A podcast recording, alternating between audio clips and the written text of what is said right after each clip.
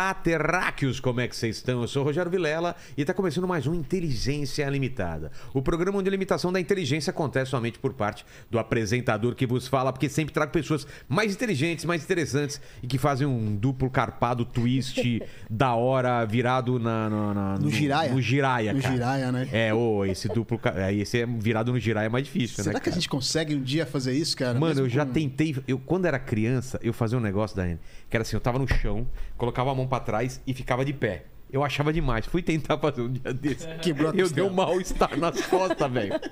Ficou minha lombar doendo, porque você tenta, você não consegue subir e volta de, de costa Chapa, batendo no né? chão.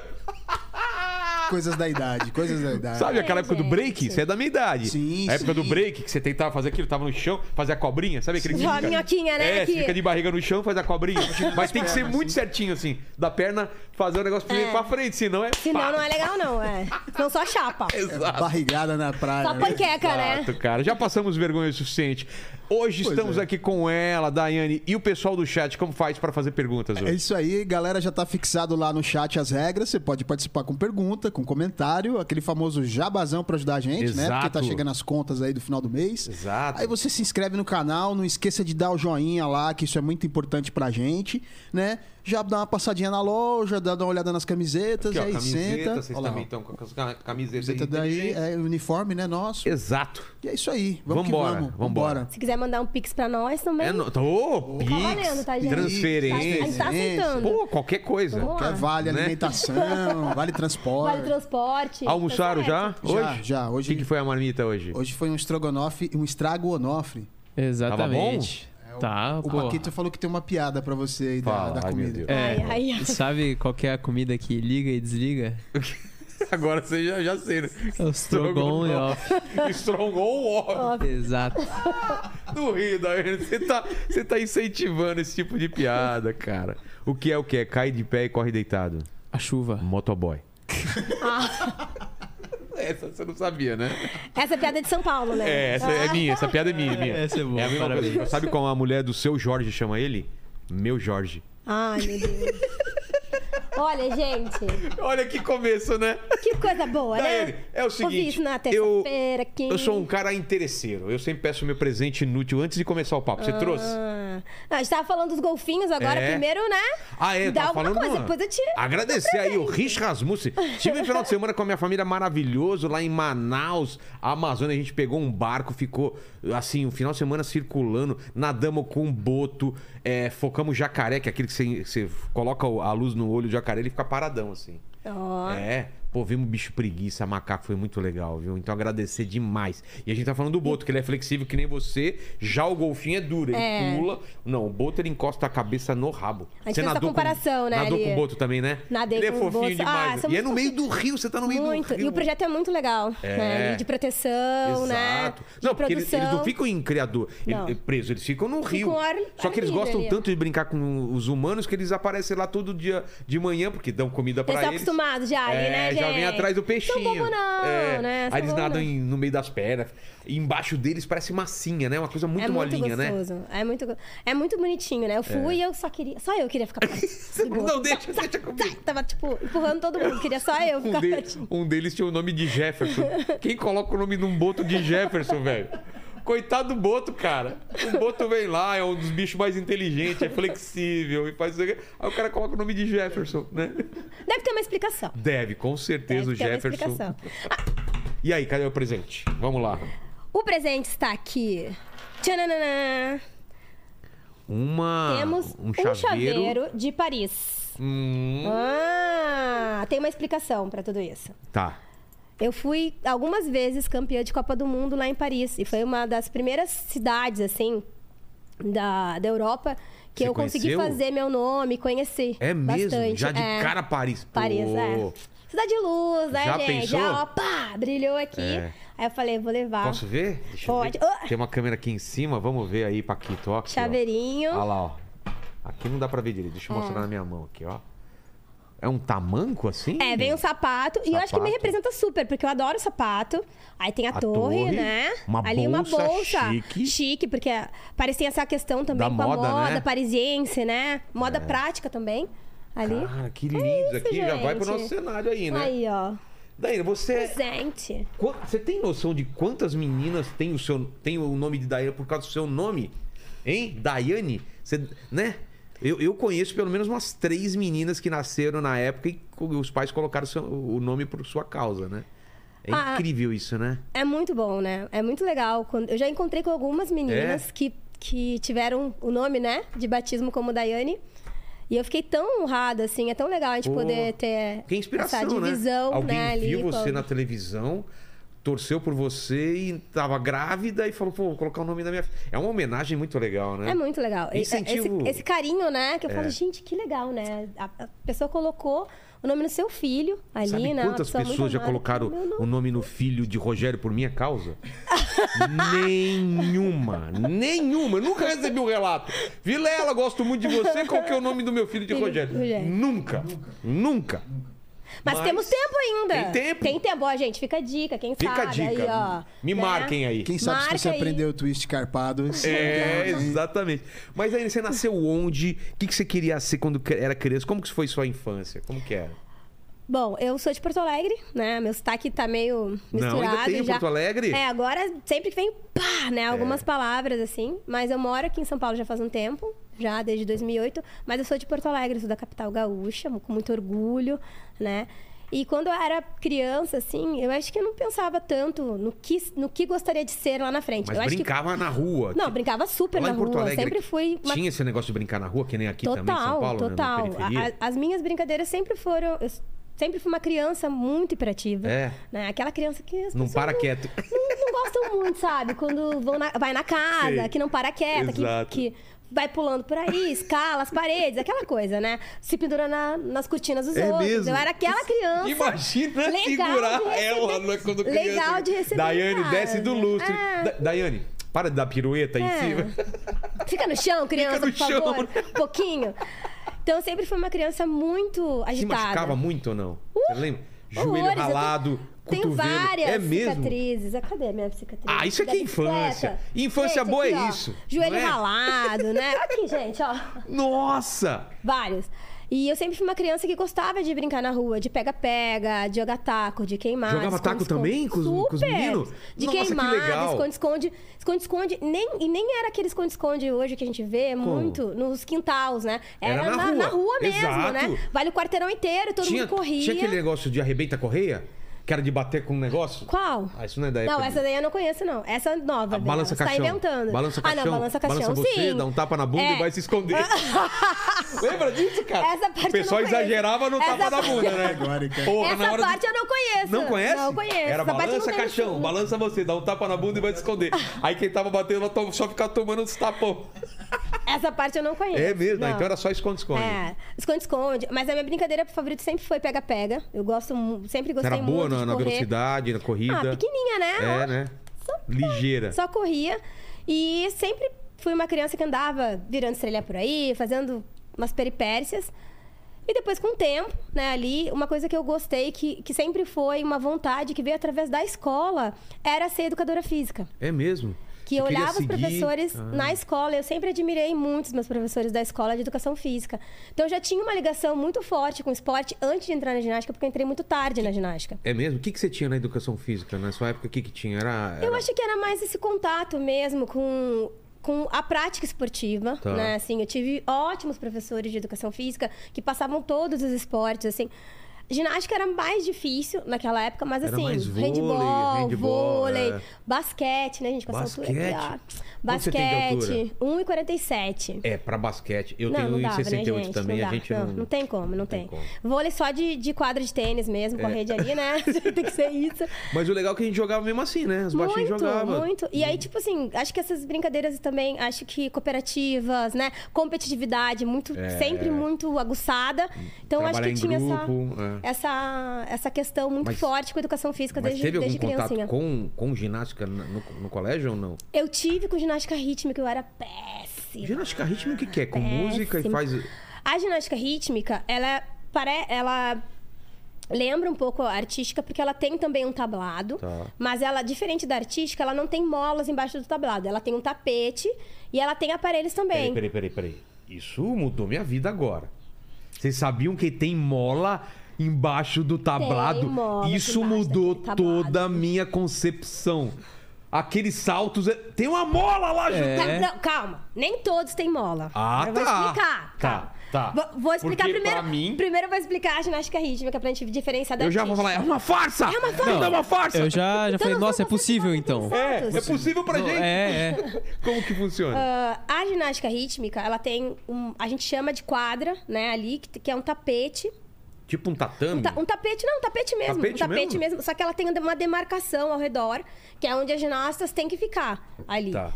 Então, e tem os aparelhos, a bola, a massa, o arco, né? Que não é o bambolê, É. o arco. O Lene não tava- chama de bambolê, que as Não, o meninas Lene antes tá falando, vão eu fiz, ficar eu fiz ginástica, eu fiz bambolê. É. Não, não é. Bambolê Não é não bambolê. é, não é. fita. Então, esses são os aparelhos da ginástica rítmica. Só que a ginástica rítmica, ela tem ah, um biotipo muito diferente da artística. As meninas são mais longelíneas, assim. É? Não tem uma massa muscular tão, acho que, tão robusta quanto na artística. E muito flexíveis. Então, e eu não era muito flexível. Entendi. Então, e assim, né, gente? Baixinha, né, narica. Então, No- E a- era difícil Era mais pra mim. magra e mais alta normalmente? é, a ginástica rítmica, elas são mais altas, mais magras e muito flexíveis. Muito, Muito, né? Porque muito. vai lá atrás com a Isso, fita, tem que ter. né? É, elas fazem coisas assim. Quando a gente olha e fala assim. É. Põe a, a perna aqui em cima da mesa e encosta o quadril no chão. Nossa! É uma coisa assim absurda. E aí, o meu primeiro Pra contato na escola. depois aí, depois a gente vai fazer um É, treino, um tá, dia meninas? tá bom. Eu tô falando Ó, isso pra gente pé treinar aqui, depois. bumbum no chão. É, Tá bom, exatamente. Beleza. Já, já fiquem preparados. Já me alongando do aqui. Deixa podcast, já a gente deixa vai... já, vou, já vou deixar a ambulância na porta É, já. Com certeza ele vai travar. E aí, eu fiz ginástica rítmica na escola. Gostou? Não era muito sua praia. Não era minha praia, assim. Mas eu fiz porque tava no meu currículo escolar. A minha escola lá era muito parecida com as escolas que tem aqui em São Paulo, que são chamadas de CELS aqui, né? lá Sei, se chamava modelos. CIEP. É. E era uma escola de ensino integral. Então, pela manhã, a gente tinha as aulas tradicionais, matemática, português, ciências. E à tarde, a gente tinha prática esportiva e cultural. E na minha grade curricular tinha ginástica rítmica. E era do lado da artística. E eu olhava e falava assim, nossa, aquela ginástica é muito legal. Não é igual, não é igual a essa, era diferente. Mas, ao mesmo tempo, eu não, não, não entrei. Minha mãe não me colocou, né, ali. E aí, eu saí dessa escola. E aí, no ano, quando eu saí, ãh, nas férias... Eu tava, voltei nesse lugar que era muito perto da minha casa, assim, Sim. e tinha uma pracinha lá. Aqui chama de parquinho, né? As pracinhas. É. Quando tem balanço. Sei, sei, parquinho. E aí eu tava lá e tava brincando. E, uma profe- e essa professora que dava aula de ginástica olímpica naquela época, que agora mudou o nome também, Ah, não é mais ginástica? é artística. Tá. Mas é a mesma ginástica. Tá. Ela me viu e me convidou pra fazer ginástica. E aí eu falei, pô, legal, né? Fiquei curiosa. Conversei com meu pai, minha mãe, aquela coisa toda. Toparam? Deixaram, toparam. E eu me apaixonei pela ginástica. Virou minha vida, virou É? meu amor. Teus pais faziam o que na época? Os meus pais eram funcionários públicos, os dois, né? Meu pai foi funcionário da FAS durante muito tempo, agora está aposentado. E a minha mãe hoje ainda trabalha na prefeitura de Porto Alegre, no município, na verdade. Ah, é? Trabalha com esporte também. Então eles deixaram e aí começa, começa a sua vida então com quantos anos você começa? 11, 11 anos. Pra ginástica é, cedo- muito É isso que eu ia tarde. falar, é cedo ou é tarde? É tarde? Não, pra ginástica é bem tarde. A ginástica é um esporte que ele é muito precoce. Aqui no Brasil, normalmente as crianças entram na ginástica ah, mais para desenvolver a parte nutricional, né? Isso que a gente estava falando. Hoje, cada vez menos a gente tem a criançada brincando na rua, correndo, pulando, aquelas valências Pescoço que a gente fala. baixo, vendo celular. Exato. A, a criançada não consegue mais correr, saltar, né? Us- Usar essa lateralidade, né? Para que lado eu vou? Uma consciência corporal. E a ginástica tem muito isso, né? Então começa muito cedo, começa com mais ou menos uns quatro anos aqui no Brasil. Nos Estados Unidos a gente tem histórico já de crianças de dois anos. Nossa! Mas assim, não é a ginástica que a gente vê na TV. Essa ginástica que a gente vê as meninas competindo, os meninos. Não, é uma ginástica muito voltada para para essa parte de consciência corporal, para a criança poder aprender a correr, Poxa. a saltar, lateralidade, é mais para esse, pra esse modo. Sei. Aí, muito depois, tipo com seis anos, aí sim ela já começa a treinar mais diferente, um pouquinho de seis para sete, ela já tem um treino mais diferenciado mesmo, de aprendizado de, de aparelhos e de acrobacias também, elementos. E, e onde você fazia era só meninas ou meninos também? Não, até tinha meninos, mas tinha menos meninos do Sempre que é menos, meninas né? lá. É. Tinha menos meninos do que meninas. Era um lugar público, acho que é bem legal, porque a gente a ginástica ainda tem poucos lugares ah, aberto para todo mundo. A grande maioria dos locais, ainda hoje na ginástica, são clubes ou academias Ah. pagas, né? Então, eu já vim desse lado, aonde eu tive a oportunidade de entrar no lugar onde meus pais não gastaram para me manter ali, né? Assim, não desembolsaram dinheiro com matrícula, alguma coisa assim, né? Ah, e era para várias crianças ali ao redor. É um lugar bem legal. Tinha várias práticas esportivas. A ginástica era uma delas, né? A gente tinha basquete, vôlei, atletismo, Pô, que nata- legal. mu- só natação que não tinha, mas Isso é os outros esportes tinham né? muito. Pra gente ter periferia pra todo lugar, né? Porque, pô, você pode Exato. salvar uma criança no, com esporte, né? É, eu acho que ainda, Vilela, é um lado que do esporte que a gente não valoriza tanto no Brasil. Isso, quando a gente vai para fora do Brasil, assim, a gente tem tanto os Estados Unidos como uma referência pra gente, né, de exemplo do que a gente pode seguir, né, ali. Não que a gente tem que seguir tudo, mas eles têm al- algumas, alguns olhares que são muito positivos. E eu acho que essa questão do, do esporte aliado à educação e, aliga- e aliado principalmente à construção do ser humano, oportunizando na vida da criança lá na infância, isso é muito importante. Não que essa criança ela vá se tornar um atleta, mas provavelmente ela vai se tornar um cidadão do bem, porque ela vai conviver com outras crianças, né? Ela vai aprender. A gente fala quando a gente fala de comunidade, a gente fala a gente fala muito que o esporte ele ensina a gente a perder, né? É. E na verdade, nesse ponto, eu acho que quando a gente fala de Isso é muito comunidade, importante hoje em dia, né? Ninguém mais sabe perder. mas o esporte ensina a gente É. a perder realmente. Mas quando a gente fala, pra mim, pelo menos, de comunidade, de regiões carentes mesmo, eu acho que o esporte ele vai trazer uma outra oportunidade, que é ensinar as crianças a ganhar. É, Por quê? Essas crianças, quando elas nascem, elas já perderam. exato. Elas Ela já perderam a sensação- visão da sociedade. tem uma sensação né? que tá sempre perdendo, né? Perdendo, perdendo. E não é só a sensação. Se a gente for colocar isso na prática mesmo, perde mesmo, né? É, né? A gente- ela perde em oportunidade, ela perde em se sentir pertencente de uma sociedade que às vezes não enxerga esse local, né? Ela passa invisível durante, Ela- em vários lugares, né? Exatamente. Ela perde o, o valor dela, o amor por ela mesma, aonde ela pode ter essa autoestima aguçada, que é diferente do que a gente encontra em muitas outras regi- regiões, né? Quando a gente pega uma região mais carente, esse esse eu, ele tá tão, acho que menosprezado por aquela criança, por aquele ao redor ali, porque a sociedade faz isso, que ela não se sente. Então, acho que o esporte, quando ele entra na vida dessa criança, ele vem trazer esse olhar de, tipo, você é importante, a gente tá aqui por você, a gente tá te dando uma oportunidade e você tá sendo visto. Você tá sendo Exato. amado. É isso, de Você estar sendo pode. visto, de estarem prestando atenção nela, né? Nessa E de você criança. pode, né? Você É. pode ser melhor, mais do que você está sendo aqui. Ah, diferente do que a sociedade está te dizendo, nós estamos aqui apostando, né? E quando eu digo nós, é não só o esporte, é quando você leva a cultura, é quando você leva a educação, é, quando você está próximo ali para dar essa oportunidade É, acontecer tá nessa falando- vida. A gente tá falando de esporte, mas isso vale pra música, vale pra arte, pra qualquer tipo de arte, pintura, né, repre- alguma expressão artística, porque a criança eu sentia falta disso mesmo, né? Eu, graças a Deus, estudei numa escola eh, pública também que incentivava essas coisas. E eu desenhava lá, tinha gente que foi pra esporte, tem gente que vai pra música. Mas a gente não Exato. vê isso em todo lugar, né, cara? Isso faz muita diferença numa, numa criança. É, eu acho que se a gente não não trazer essas oportunidades de você mostrar coisas diferentes para essa criança, ela nunca vai saber. Como que ela vai saber se ela é Como boa que ela vai saber o que, que- É. exatamente no que, que ela é boa? Ou às vezes a criança, quando ela, é, quando ela é muito novinha, principalmente, ela sente que ela tem algo diferente, mas às vezes ela não consegue compreender o que, que é esse algo É. diferente, porque ela nunca viu. Ela é muito né? alta, se acha estranha. É. Aí vai para um esporte. Vai para um basquete, É, para um vôlei Aí e se se, acha, encontra, exato. né? Ou então, aquela menina, às vezes, que é muito magro, aquele menino muito magro, muito esguio, magro demais. Aparece, É zoado vira, na vira escola, um- uma modelo super famosa, um modelo super Ou famoso. você Entendeu? Baixinha e isso não te não limitou em nenhum momento de, de se achar na, na ginástica, né? Exato. Pra ginástica, ser pequeno é um, um fator. Artística é, É. um fator muito positivo. Normalmente as- as- E não é aquela história, tipo, a ginástica artística deixa as crianças baixinhas. Não. Não tem esse mito. Não esse tem. mito não é, é, é um mito. É um mito mesmo. É, ouvi fake news, gente. é. Não é verdade. Que, que- que interrompe o desenvolvimento, É. que. O que, que a gente, que, que acontece na ginástica? Como os outros esportes, a gente tem um biotipo que é mais adequado. Ele não é ah, exclusivo, mas ele é mais adequado. A criança que é baixinha, ela tem uma propensão maior para ginástica, porque o centro de gravidade, quanto mais próximo do chão, mais equilíbrio, mais agilidade essa criança vai ter. Então, isso facilita o aprendizado. Fora isso, a gente tem também os aparelhos que limitam. A paralela, não sei se vocês vão lembrar, são aqueles que têm dois Sei. barrotes, assim, né? A, a abertura aqui nessa paralela, normalmente, ela tinha um limitador antes de, um, de 1,80.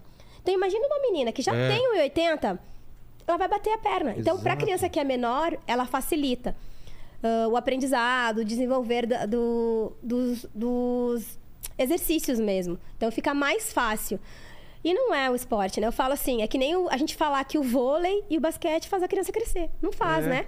É uma propensão já daquela criança de biotipo. A gente vai olhar os pais mesmo. Imagina, meu pai tem o quê? 1,60 e poucos? Minha mãe tem minha, minha, minha Como altura. você ia crescer como mais? que eu ia É, ficar, meus tipo, pais também dois metros? baixinhos, é. Não tem como, entendeu? Então a gente, a gente observa muito a genética dos pais ali pra ver. E também na criança, se o fêmur dela é mais comprido, se é menos. Ah, é, hoje em Tudo dia, isso é o olhar ali Hoje em dia tem. deve ter altas medições, né? Alta, você já vê lá o biotipo da criança se, se dá pra transformar ela numa, numa campeã. Mas você, quando começa a fazer, você faz. Você passa por todos os aparelhos, por todas. É assim? Ou você escolhe um e, e já, já foca nele? Normalmente, quando a gente entra, a gente sempre vai ter um aparelho que vai. eh, é difícil você ter aquela criança que ela é. Ela é boa em todos os aparelhos, né? É. Na, na artística feminina, a gente tem quatro aparelhos. A gente tem salto, paralelas, trave de equilíbrio, que é aquele bem fininho, comprido. Esse é, esse é Que o não dá- que é esse 10 o que- centímetros de largura, não dá esse é nem o que dois mais dá medo, que você fica com a respiração presa quando a pessoa salta e fala, Exato. vai bater, vai bater. Ai, meu Deus! É, é.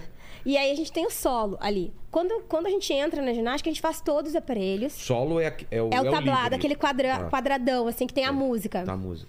E aí a gente faz todos os aparelhos. Mas normalmente a gente sempre tem uma tendência a ser melhor em algum deles.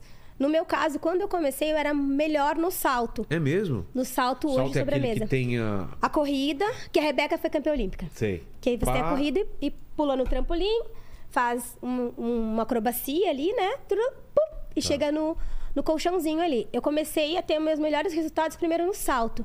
Depois, com o tempo, eu desenvolvi melhor o solo. E aí Deixa- virou meu aparelho número um. esse do salto, eu sempre me pergunto se não quebra o pé das pessoas. Porque você tem que acertar, né? O- Exatamente, você bater aqui. Se você pega o pé meio. é, não, é um perigo absurdo? Como que você vai treinando até você achar o, o, O ponto é, certo. o ponto certo? Tem todo um passo a passo. A- lembra que a gente falou da, da questão da infância da criança Sim, ali? sim. A gente faz todo um treinamento de corrida primeiro pra criança, Tá. pra ela aprender a correr. E na Tem um jeito de ginástica. correr tem. diferente, né? Não, é que a gente. Não é que seja diferente, é que a gente, a gente não percebe. Mas quando a gente corre normalmente, a gente fala muito, a gente usa, o Usa? braço contrário da perna. Pode É, ver sim, quando a gente sim, corre. Sim, mas, fica muito evidente, Mas né? na ginástica fica muito evidente. É. E outra coisa, Que a é gente bonita corre. aquela corrida assim, né? E uma coisa que também acho que dá muito destaque, porque a gente É. corre na meia ponta. É, é verdade. Por quê? A gente não encosta o calcanhar no chão. Isso é, é- é Isso. técnica? Olha, não sei te... Eu acho que pode ser pra questão de velocidade. Acho É. que não dá tempo de você encostar o calcanhar Ah, no chão. Então, ah, tem toda essa técnica da corrida de aprendizado, a abordagem no trampolim que a gente fala, que é quando a, gente, a criança aprende ali como ela tem que pisar e aonde ela tem que pisar no trampolim para o trampolim ser favorável para ela, para ela conseguir executar um salto. Então, tudo isso é treinado desde a infância com a criança. Tá. E esse crescimento, ele é gradativo. Então, quando a gente vê, ah, no caso mesmo, a Rebeca, fazendo um salto, né? Que a gente falou lá, o Amanar, que é um rodante, flick, pra Ai, mesa quem inventa e uma nomes? dupla e meia. Quem inventa? Ó, Flick, Stravesevski, é, Carpa... Cara, esses nomes são maravilhosos, né?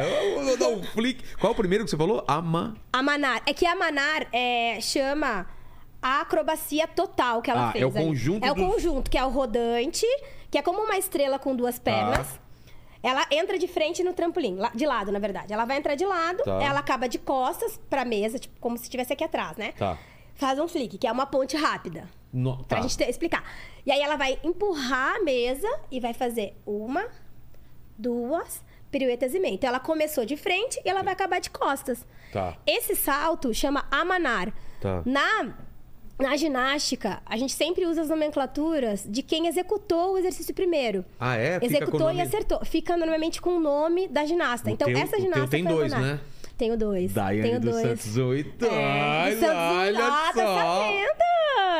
Ô, Lene, se você fizer um salto com bambolê muito louco, você vai ter um nome Vou ter do... um nome. Aí, ó. Vai ser É. o Bambolene. Bam- Não, não, não. Ah, não. Não, não, Lene, Lene, Bambolene, não!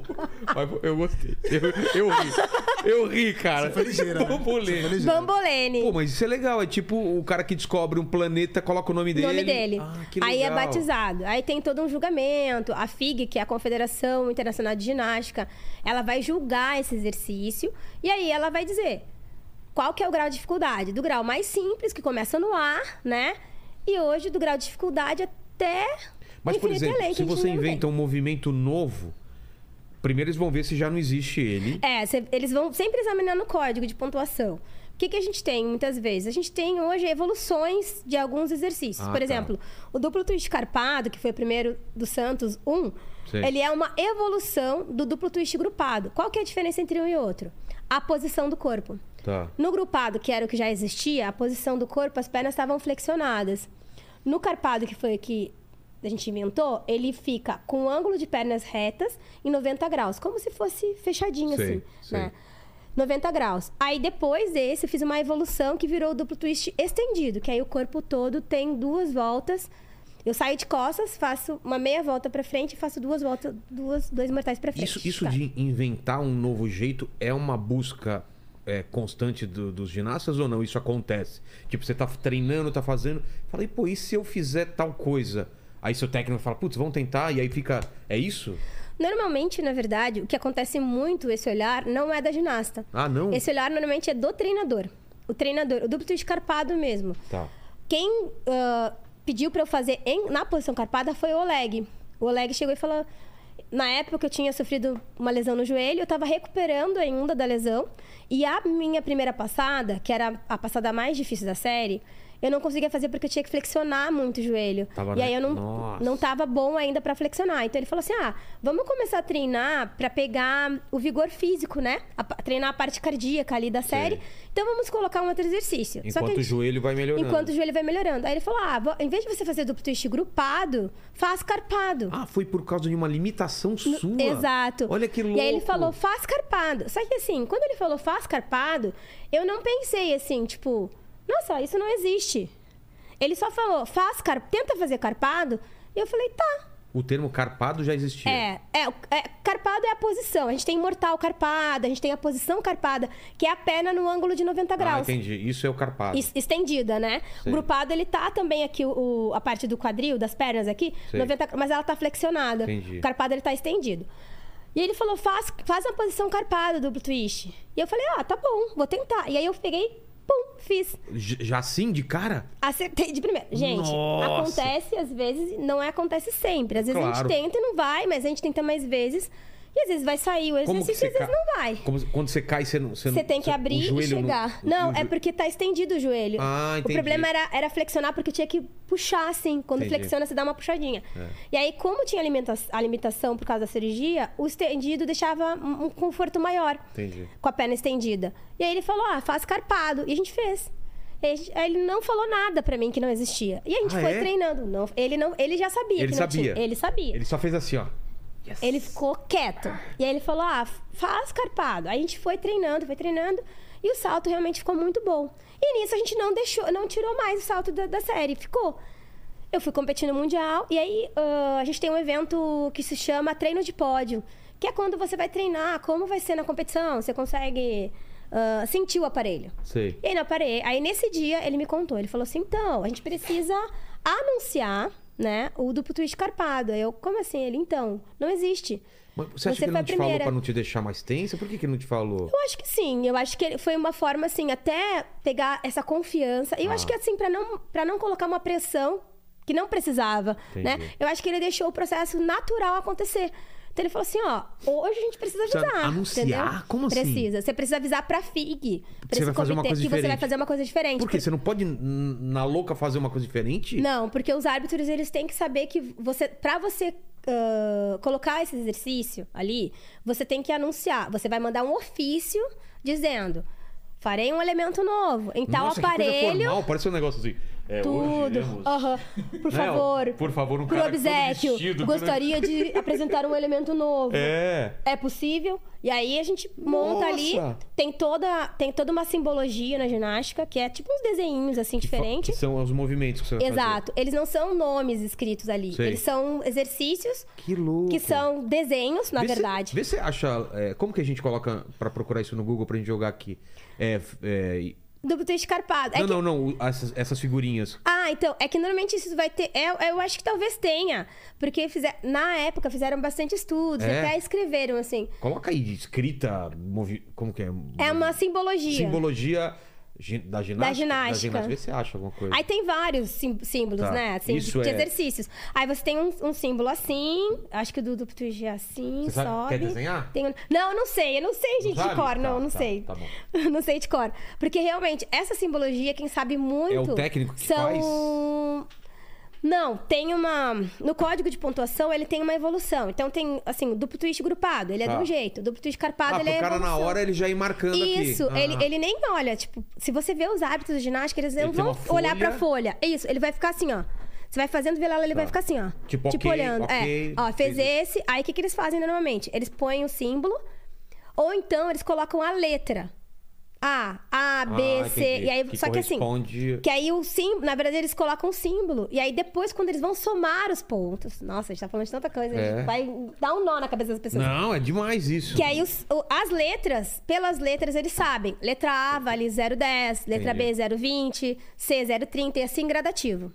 Entendi. Até aí que hoje é a nossa máxima lá. Então, só que a ginástica hoje não tem. A gente tá no infinito e além. Você não tem mais uma limitação. É mesmo? Então você tem um- as- os pontos. Não, aí, não, ó. não. É sim, é, É o duplo assim? twist. É o duplo twist, ó, tá vendo?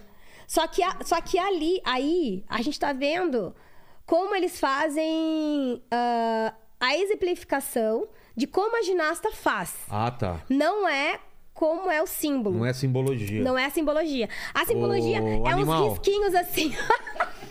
Eu falei É é simbologia, não o desenho do. é do- difícil. do- Não, mas o desenho é legal, porque dá pra gente entender Ah, bem. vai defender o Paquito agora?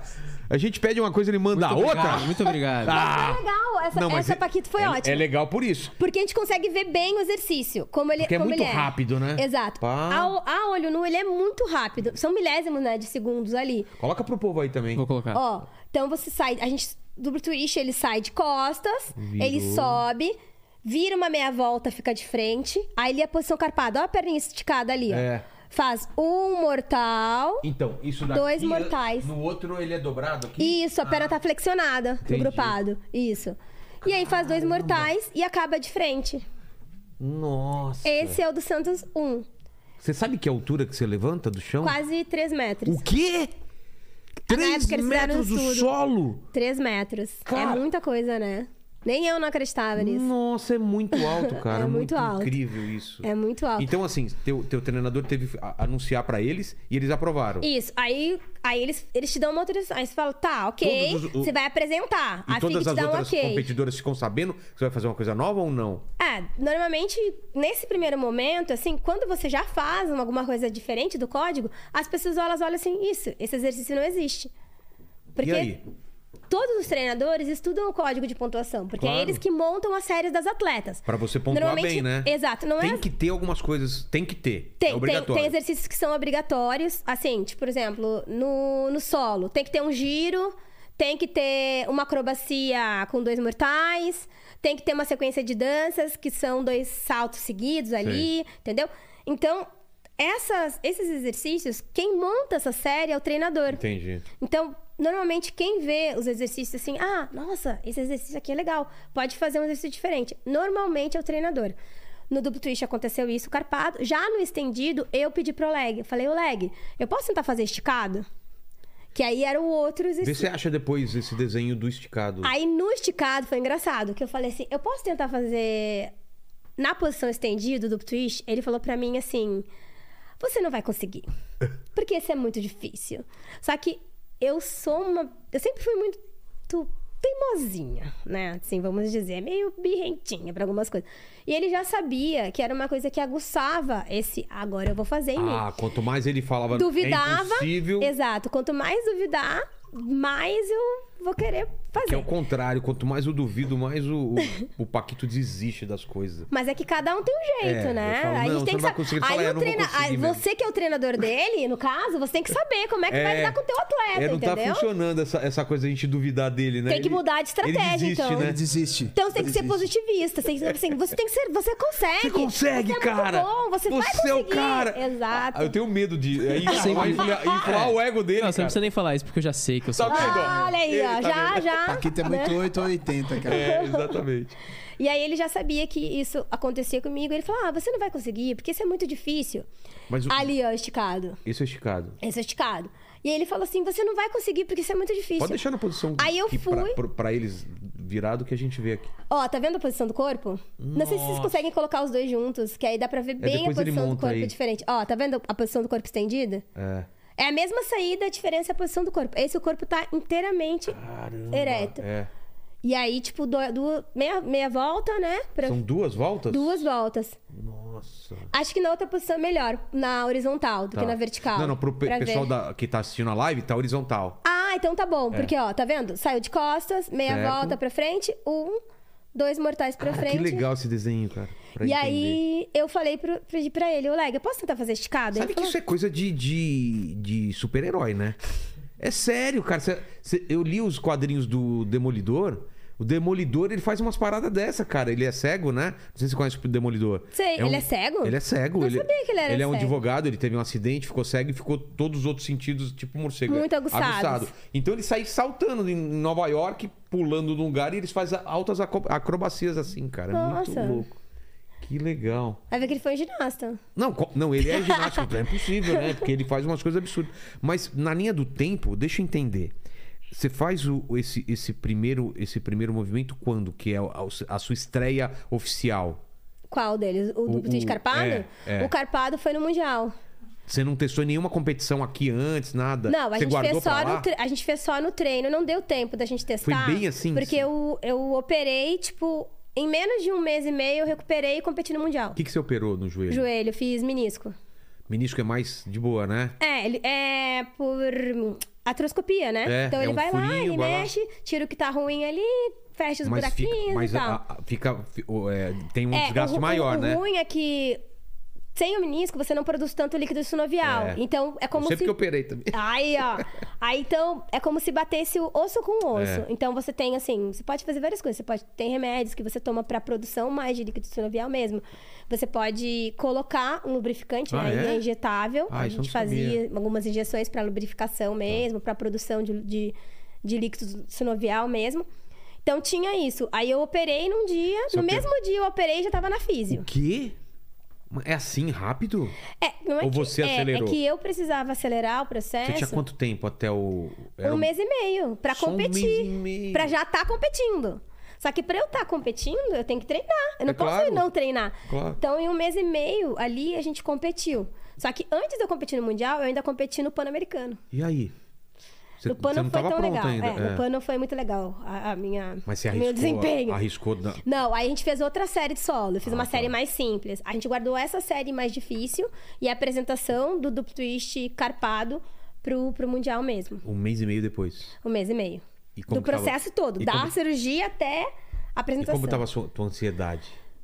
Ah, eu Você acho que na bem? verdade tava, tava boa, assim, porque o, acho que o grupo me passava uma confiança muito grande e eu confiava muito no- nos treinadores mesmo, né? Ali- além do Oleg, a minha treinadora desde do comecinho quase da minha carreira como atleta, que me fez ginasta, ela tava comigo lá na competição. É mesmo? Que Ela que entrou legal. comigo. Achei muito legal da, da parte do Oleg, assim. Porque eu tinha, eu tinha, na verdade, alguns treinadores, né? Porque o Oleg, ele era meu treinador-chefe dentro da seleção. Como funciona isso? Você falou de. Tem, tem vários treinadores. O que faz cada um? O Oleg, por exemplo, era o chefe. É, né? o Oleg ele era o treinador-chefe da seleção na época. Tá. Fora o Oleg, a gente tinha ah, divisões dentro da seleção. A gente, nós éramos em 22 meninas, divididas em quatro grupos. Então, assim, um grupo treinava com o Oleg, outro grupo treinava com a Irina, outro grupo treinava com o Vladimir, na época, e outro grupo treinava... Esqueci o nome dele, acho Os que... nomes são russos? Não, é que a gente tinha treinadores russos. Alguns mesmo? russos e alguns bra- brasileiros também dando treino. Tanto é que depois o Ricardo, que era um dos nossos treinadores brasileiros também, um grupo treinava com o Ricardo também. Entendi.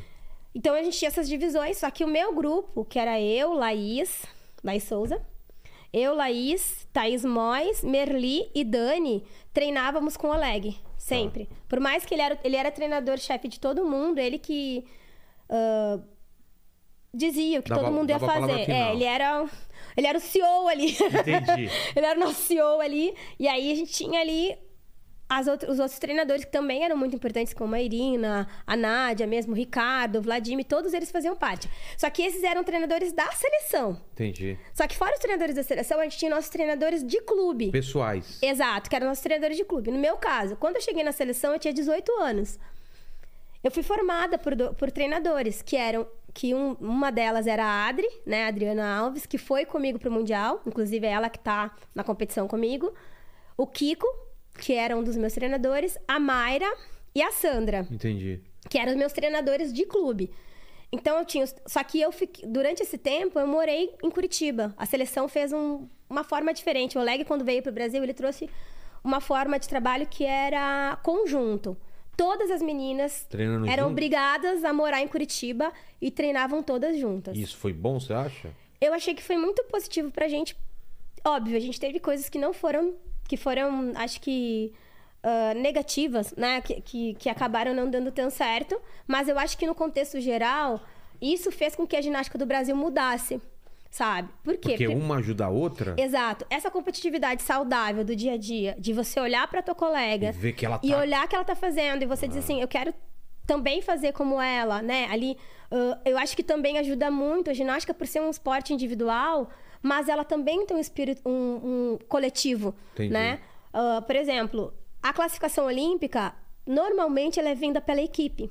É mesmo? Então é pelo resultado da equipe, é a somatória dos pontos de várias ginastas, de cinco Então ginastas que você ir competem. muito bem se sua equipe E a outra não, ruim, exatamente. você não vai. Não, você pode ir. É que é complicado isso. Tá. É que pra você individualmente, você tem que ir muito bem em várias competições.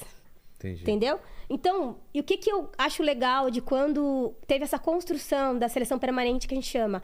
Isso deu uma oportunidade igual pra todo mundo. Igual assim, de você treinar no melhor lugar do teu país, né? Com os melhores as técnicos. melhores ginastas, com os melhores técnicos e sendo vista todos os dias. Porque quando você tem uma condição onde você tem que fazer, por exemplo, um teste, uma prova, às vezes você está naquele momento que você não está no teu melhor dia, ou naquela tua melhor semana, naquele teu melhor período. E aquilo pode te tirar uma oportunidade Entendi. de talvez lá na frente você amadurecer mais, você melhorar mais e poder contribuir como você deveria para a equipe. Então eu achava muito legal essa do dia a dia também. E eu acho que o que foi muito legal pra gente, isso deu um sentimento de irmandade entre nós.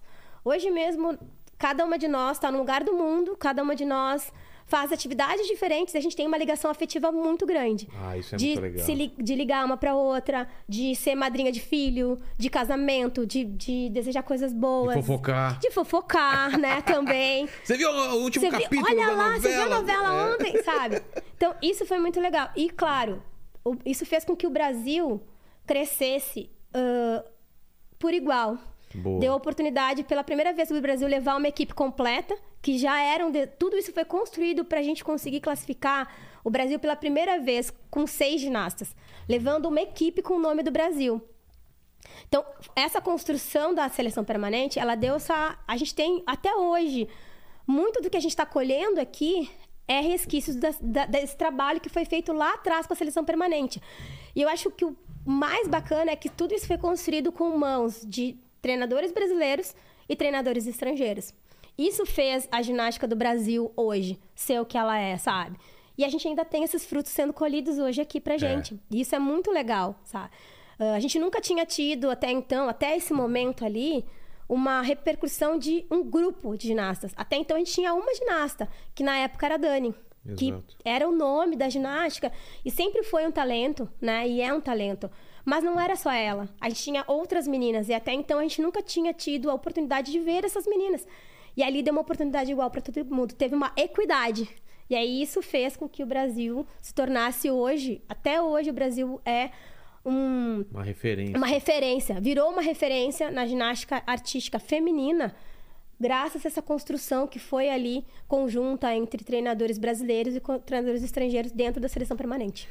Por que, que a, a Rússia é tão, tão marcante, tão sobressai tanto na ginástica que nem. Ou- ou- não sei se ainda é, mas quando eu era moleque, né? Era só Rússia, Nádia Comaneci, né? Ah, a Nádia é romena. É romena? É Mas romena. Mas, Mas era, é- era da época do, do bloco lá, né? É que orient- o que, que acontecia? Eu acho que a Rússia ficou muito marcada porque a gente tinha o bloco da União Soviética. Exato, era que tudo. Ali 90, né? É, era, eles dominavam tudo, né? O Oleg foi treinador.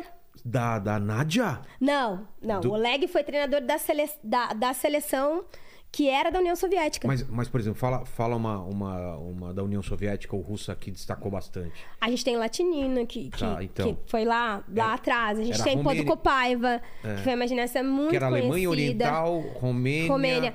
Ah, Romênia era Bela Caroli, É. o, o treinador da Nádia.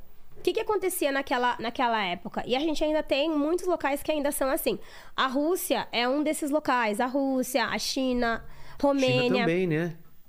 Ah, a gente tem esse, esse formato de onde as meninas elas não não elas moram no mesmo lugar que treinam Entendi. entendeu então a gente tem núcleos esportivos Mas elas têm, têm olheiros que veem essas meninas já esse, des- novas. esse desenvolvimento vai desde eles, eles tiram muito através dos resultados nacionais, né? Na Romênia, pelo menos era assim antes, Tá. assim. Eles olhavam o nacional, o treinador-chefe, e aí eu vou citar na minha época, que era o Belu, Tá. ah, que foi treinador da Catalina, que foi treinador da Manar, dessa menina que eu falei ali, Que, do salto. que deu o nome do. Do, do salto, Ela, ela, ele olhava as meninas e, através dos resultados, ele, ele dizia: Ah, eu quero essa, eu quero essa.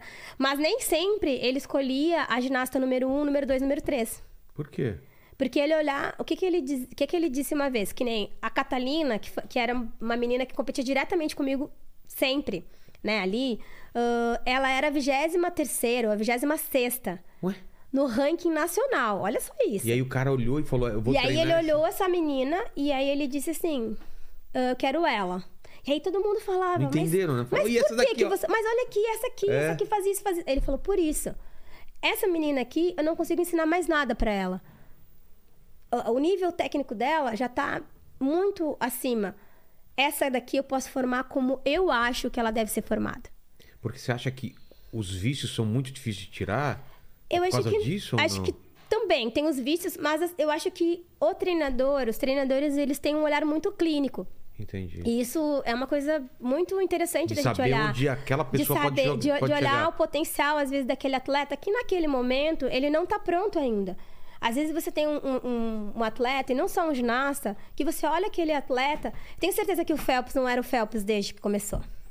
Né? Ele foi, Alguém- alguém olhou para aquele menino e disse: Esse menino tem potencial e a gente vai construir isso. Entendi. Bolt.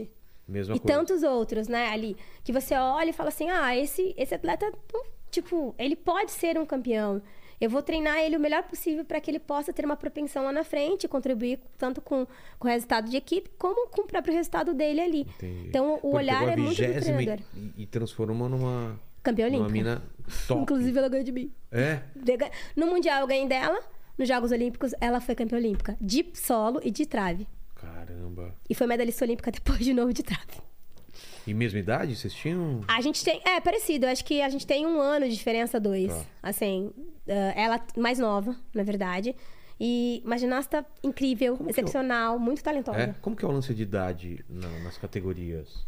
A gente hoje, a ginástica não tem um limite mais de idade. Não? Eu acho que eu acho que a gente teve muito isso antes, na época da Nádia mesmo. Inclusive, quando a Nádia foi a nota 10, ela tinha 13 anos. 13? Nossa, era. Naquela época podia. Hoje não pode. Hoje a gente tem um Não? limitante na ginástica da criança, da menina competir no adulto. Ela, para ir para Jogos Olímpicos, para Mundial, ela tem que ter ano de 16. O quê? Ano de 16. Como Por assim? exemplo, ah, a menina faz 16 em dezembro. Ela já Ah, pode já vale, competir, entendi. entendeu? Porque E- ela tem ano de 16. Por que você acha que, que colocaram essa regra? Eu acho que justamente porque é, eu acho que não, eu acho que era mais uma questão de, de ser muito precoce mesmo ali a carreira e eu acho que também esse desenvolvimento da tecnologia ajudou para que a gente conseguisse hoje ter uma vida mais saudável e duradoura dentro do esporte. Que tem acontecido no esporte geral. A gente vê É. isso no futebol, a gente vê isso no vôlei, a gente vê isso na natação. E na ginástica também não é diferente. Né? A tecnologia ajudou muito isso. Os exercícios mesmo com fisioterapia, de preventivo, que a gente fala, né? Que você previne a, a lesão. Sei, antes, sei, acon- sei. antes a gente Eles tinha lesão e tratava. medindo teu, tão vendo teu sangue, estão vendo Tudo. pra ver se vai dar algum Se problema. você vai ter alguma. Se você tem alguma propensão de alguma lesão futura. Ou tá faltando já alguma, alguma coisa de você, vitamina, alguma Exato. coisa. É um trabalho muito hoje voltado, se a gente for ver, para as equipes multidisciplinares ali. Antigamente, a gente achava para você construir um atleta, você precisava de um ginásio bom e de um treinador. Hoje isso não é suficiente para você construir um atleta, né? Óbvio. A gente tem aqui no Brasil, acho que muitas exceções de, de atletas que não têm, acho que, a estrutura adequada para ser um campeão olímpico ou para ser um campeão e, e se tornam campeões, né? Porque há um talento muito grande ali, há uma força de vontade muito grande, mas seria muito mais fácil se a gente pudesse fazer como o mundo inteiro faz, que é você dar a condição para aquele atleta ser o melhor que ele puder. Uma boa alimentação, né? Ali com uma alimentação balanceada através de um nutricionista, você tem um psicólogo, hoje é, muito importante, né? Você trabalhar essa, essa, essa mente desse atleta, esse controle, né? É- é essa atenção dele para o que ele tem que fazer. Você ter um bom preparador físico adequado, sabendo o que, que esse atleta precisa ali. A gente tem um grupo de pessoas, um bom fisioterapeuta, né, para saber cuidar tanto do preventivo quanto da lesão do atleta, o médico do esporte. É, um grupo de, é uma gama de pessoas Nossa. muito grande. É, a gente, se a gente for falar ali, chutando baixo, assim, é em torno de uns cinco profissionais que vão estar diretamente ligados ao resultado daquele, daquele atleta. Entendi. E Você achou aí ó, os símbolos aí? Eu vi você colocando aí. Cadê? Paquito. Vou colocar aí um segundinho só. Tá bom, tá bom. Deu, deu pau. Mas você consegue, cara. Você Isso é um cara aí, que ó. consegue, cara. Olha aí, ele tá Eu sei, eu sei. mudando a Eu- eu- eu estratégia pra peguei- você agora, positivista. eu- a gente procurou na tabela, era o 54 e eu falei: você vai ser meu campeão, querido. Exato. Você vai ser meu campeão. Exato. Porque eu vi potencial. Um dia será. É, um dia, um dia será. Mas a gente tá falando da Nádia, ela- não foi ela que escreveu um livro, depois falou da. O, o quanto era, era difícil o treinamento e o peso. Ainda mais com uma menina de tre- 13 anos, né? Eu acho isso, que isso, essa isso, que- isso é uma coisa muito perigosa, né? Assim, de pra quem quer ser medalhista olímpico, de ter essa pressão toda. no- você falou do, do psicólogo, né? Imagino que. Eu acho que uma coisa que é um pensamento muito, muito particular meu, assim. Algumas pessoas pensam dessa forma e outras não. Quando você chega num nível como esse, quando você chega num nível de você ser uma seleção nacional, você já sabe o peso que você vai estar carregando ali. Porque você, Você é treina o anos melhor. pro momento. Por que, que você treina tanto? É. Pra você chegar até esse sarrafo que tá lá em cima, Exato. entendeu? E você quer fazer parte desse sarrafo que tá ali. Então vai ter, né, ali ah, abdicações que você vai fazer, né? Vão ter ali sacrifícios que você vai fazer pra você chegar até esse objetivo. Só que na época da Nádia, eu acho que era uma coisa muito, realmente muito precoce. Se você pensar que três anos faz muita diferença mesmo na vida da criança, na vida da- do pré-adolescente, porque imagina, Imagina ela tava que na pré-adolescência é. ali, né? não sei, Vilela, sabe? Muita gente pergunta pra mim assim: ah, você, você sente que você perdeu? Eu falo, eu não sinto que eu perdi. Porque eu que fiz coisas. Eu fiz coisas que pô, nenhum dos meus amigos fez. É. Sabe? É, é Quantos- escolha. A vida é feita de escolha, né? Exatamente. Acho que a gente tem Ir pra prioridade. balada beber. É. Ou Ou, dormir cedo pra saltar pra bem no outro saltar dia. 3, metros de altura. E Não virar dá uma campeã do mundo. E virar uma O que, que campeã do você mundo. quer fazer? Exato. Né? Eu acho que as pessoas, às vezes, a, a gente, as pessoas olham muito pra o que a gente perdeu. Ah, eu sempre gosto de. Não tendo síndrome de Poliana, mas eu acho que quando você tem um objetivo na sua vida, tenho certeza que pra você chegar aqui onde você tá hoje, você abdicou de muita coisa. Ainda abdico, né? E abdica, sim, porque são escolhas. A gente nunca vai conseguir ter tudo. A gente nunca vai conseguir fazer tudo. E aí você tem prioridades em momentos da sua vida. E você não pode né? ter um sentimento de tristeza em relação a isso, porque não dá pra você falar, aí se eu tive. Não dá. Não tem como você. Eu sei o que aconteceu, você sabe o que aconteceu porque você seguiu exatamente o que você achava que teu coração tava te falando. É isso. Não dá pra você falar, ah, eu poderia ter feito Feito. aquilo. Não, não dá. É outra, é outra história, não dá pra saber. Mas eu acho que você falou uma coisa que é muito importante, que as pessoas esquecem. Você seguir esse amor que você, É. que você, que você deseja ali.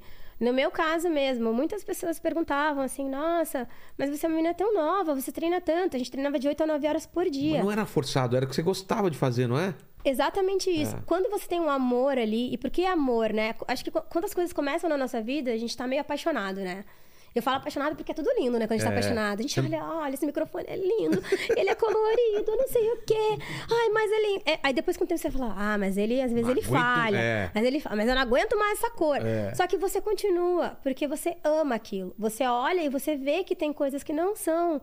ah, acho que tão fáceis de lidar, ou que você vai ter que abrir mão mesmo, às vezes, ali no nosso caso, de de estar com as nossas famílias muitas quantas vezes eu ligava para meus pais e tava todo mundo na festa ali né Exato. todo mundo aniversário de Churrasco. família churrasco final de ano né Pô. todo mundo dia 26 o quê de Sério? férias Você e passou- você treinando Você porque tem muito final de ano assim treinando? ah a gente passa Ai, né cara, é. por quê? Porque você tem um objetivo. Só que ao mesmo tempo eu falo, quantas, quantas meninas como eu foram para os países que eu fui? Da Exato. onde eu vim, né? Eu sou uma menina da Coab Cavalhada, de, que veio de periferia, que veio de família. Quantas meninas tiveram oportunidade? Quantas pessoas no mundo podem dizer que, que foram as melhores no mundo do que elas fizeram?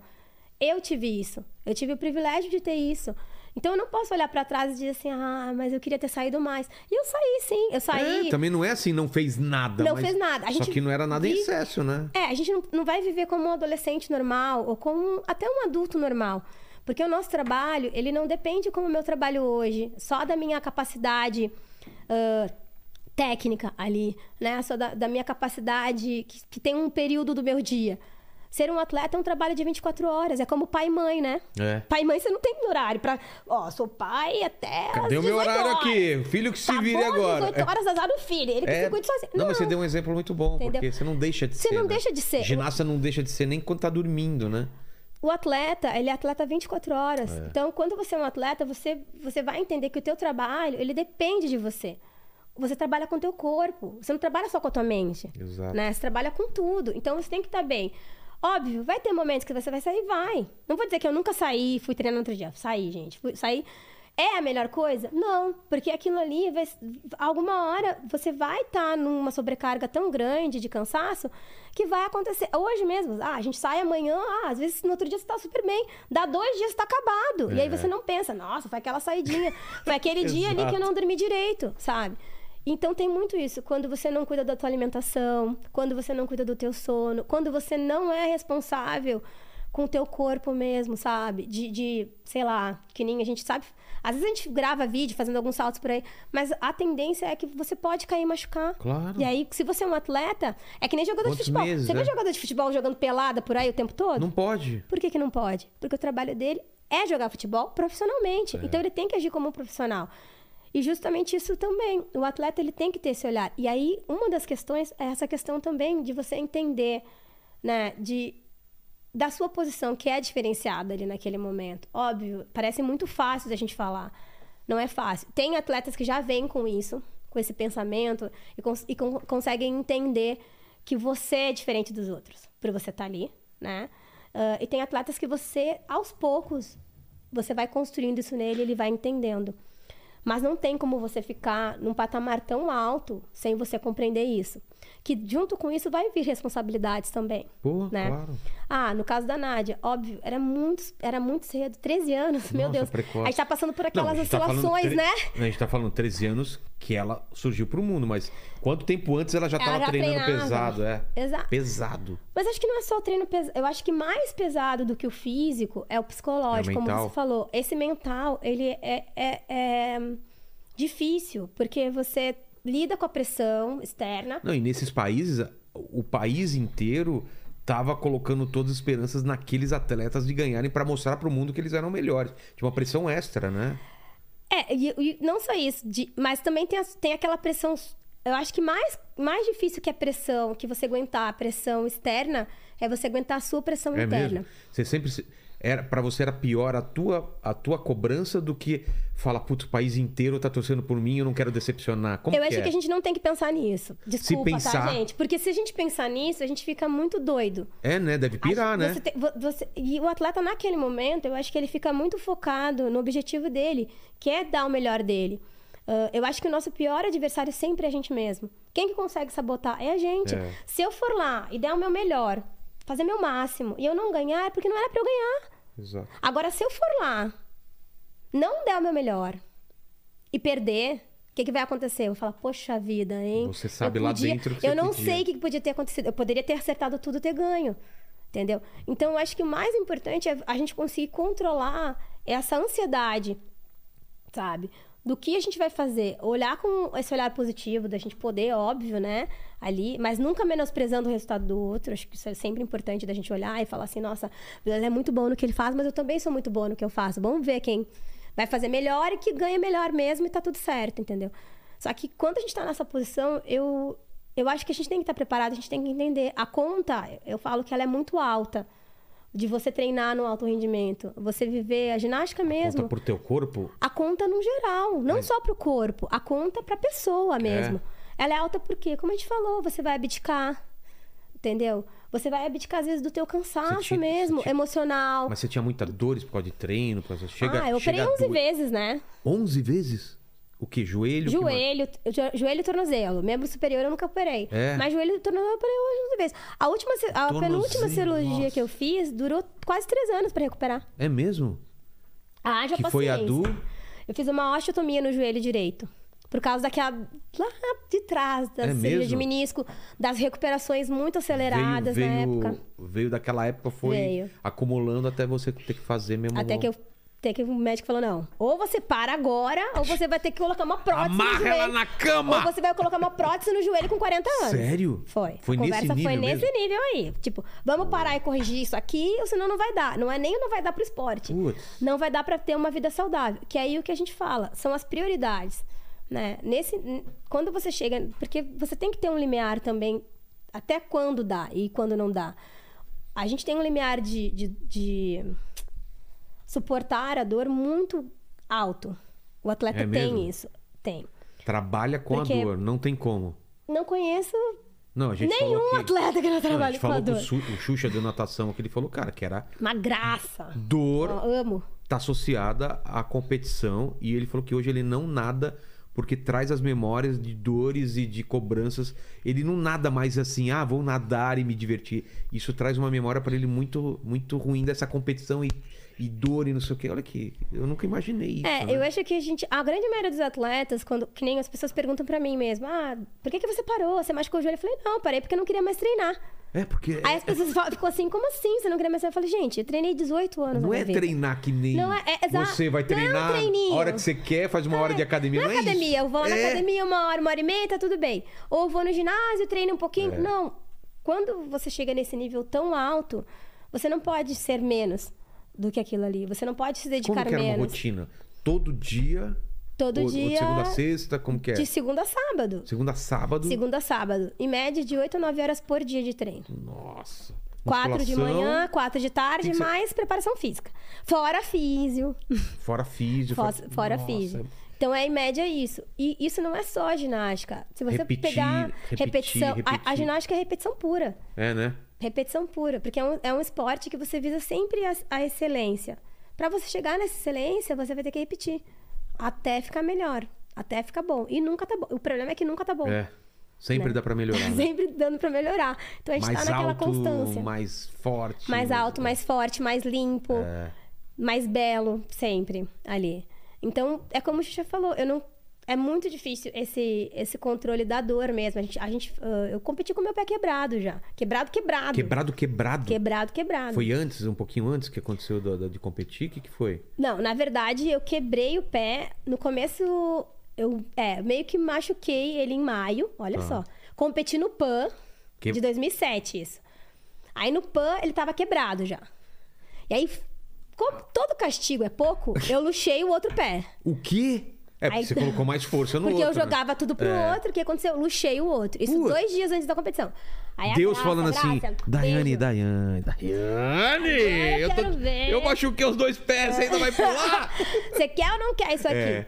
E aí eu falei, a gente falou, não, eu falei, eu quero tá lá. E aí a minha físio, o médico mesmo, você quer? Eu quero. Como com, com o pé quebrado, como Ah, faz? Vilela, vai. ou é você ou é o outro que E a entrar dor? ali. Esquece da dor, vai. É mesmo? E aí eu falo assim, que eu não consigo nem explicar como. Isso não é só uma particularidade minha. Se você falar com muitos atletas, você vai ver isso. Muito, que a gente muita não gente sabe. compete com coisa quebrado, quebrada, machucada. rebentado, compete. Porque quando você chega lá, primeiro, você tem uma, uma, uma gestão de adrenalina tão grande que você faz.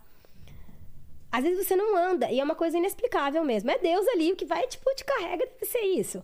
Porque não é possível. Quando a gente foi, eu- como eu falei, eu quebrei o pé mesmo, foi no PAN, isso aconteceu, acho que foi 2007. Acho que foi julho ou foi agosto, eu não lembro muito bem, porque às vezes o PAN ele oscila de tempo, não vou lembrar. A gente teve competição, a gente teve mundial em outubro.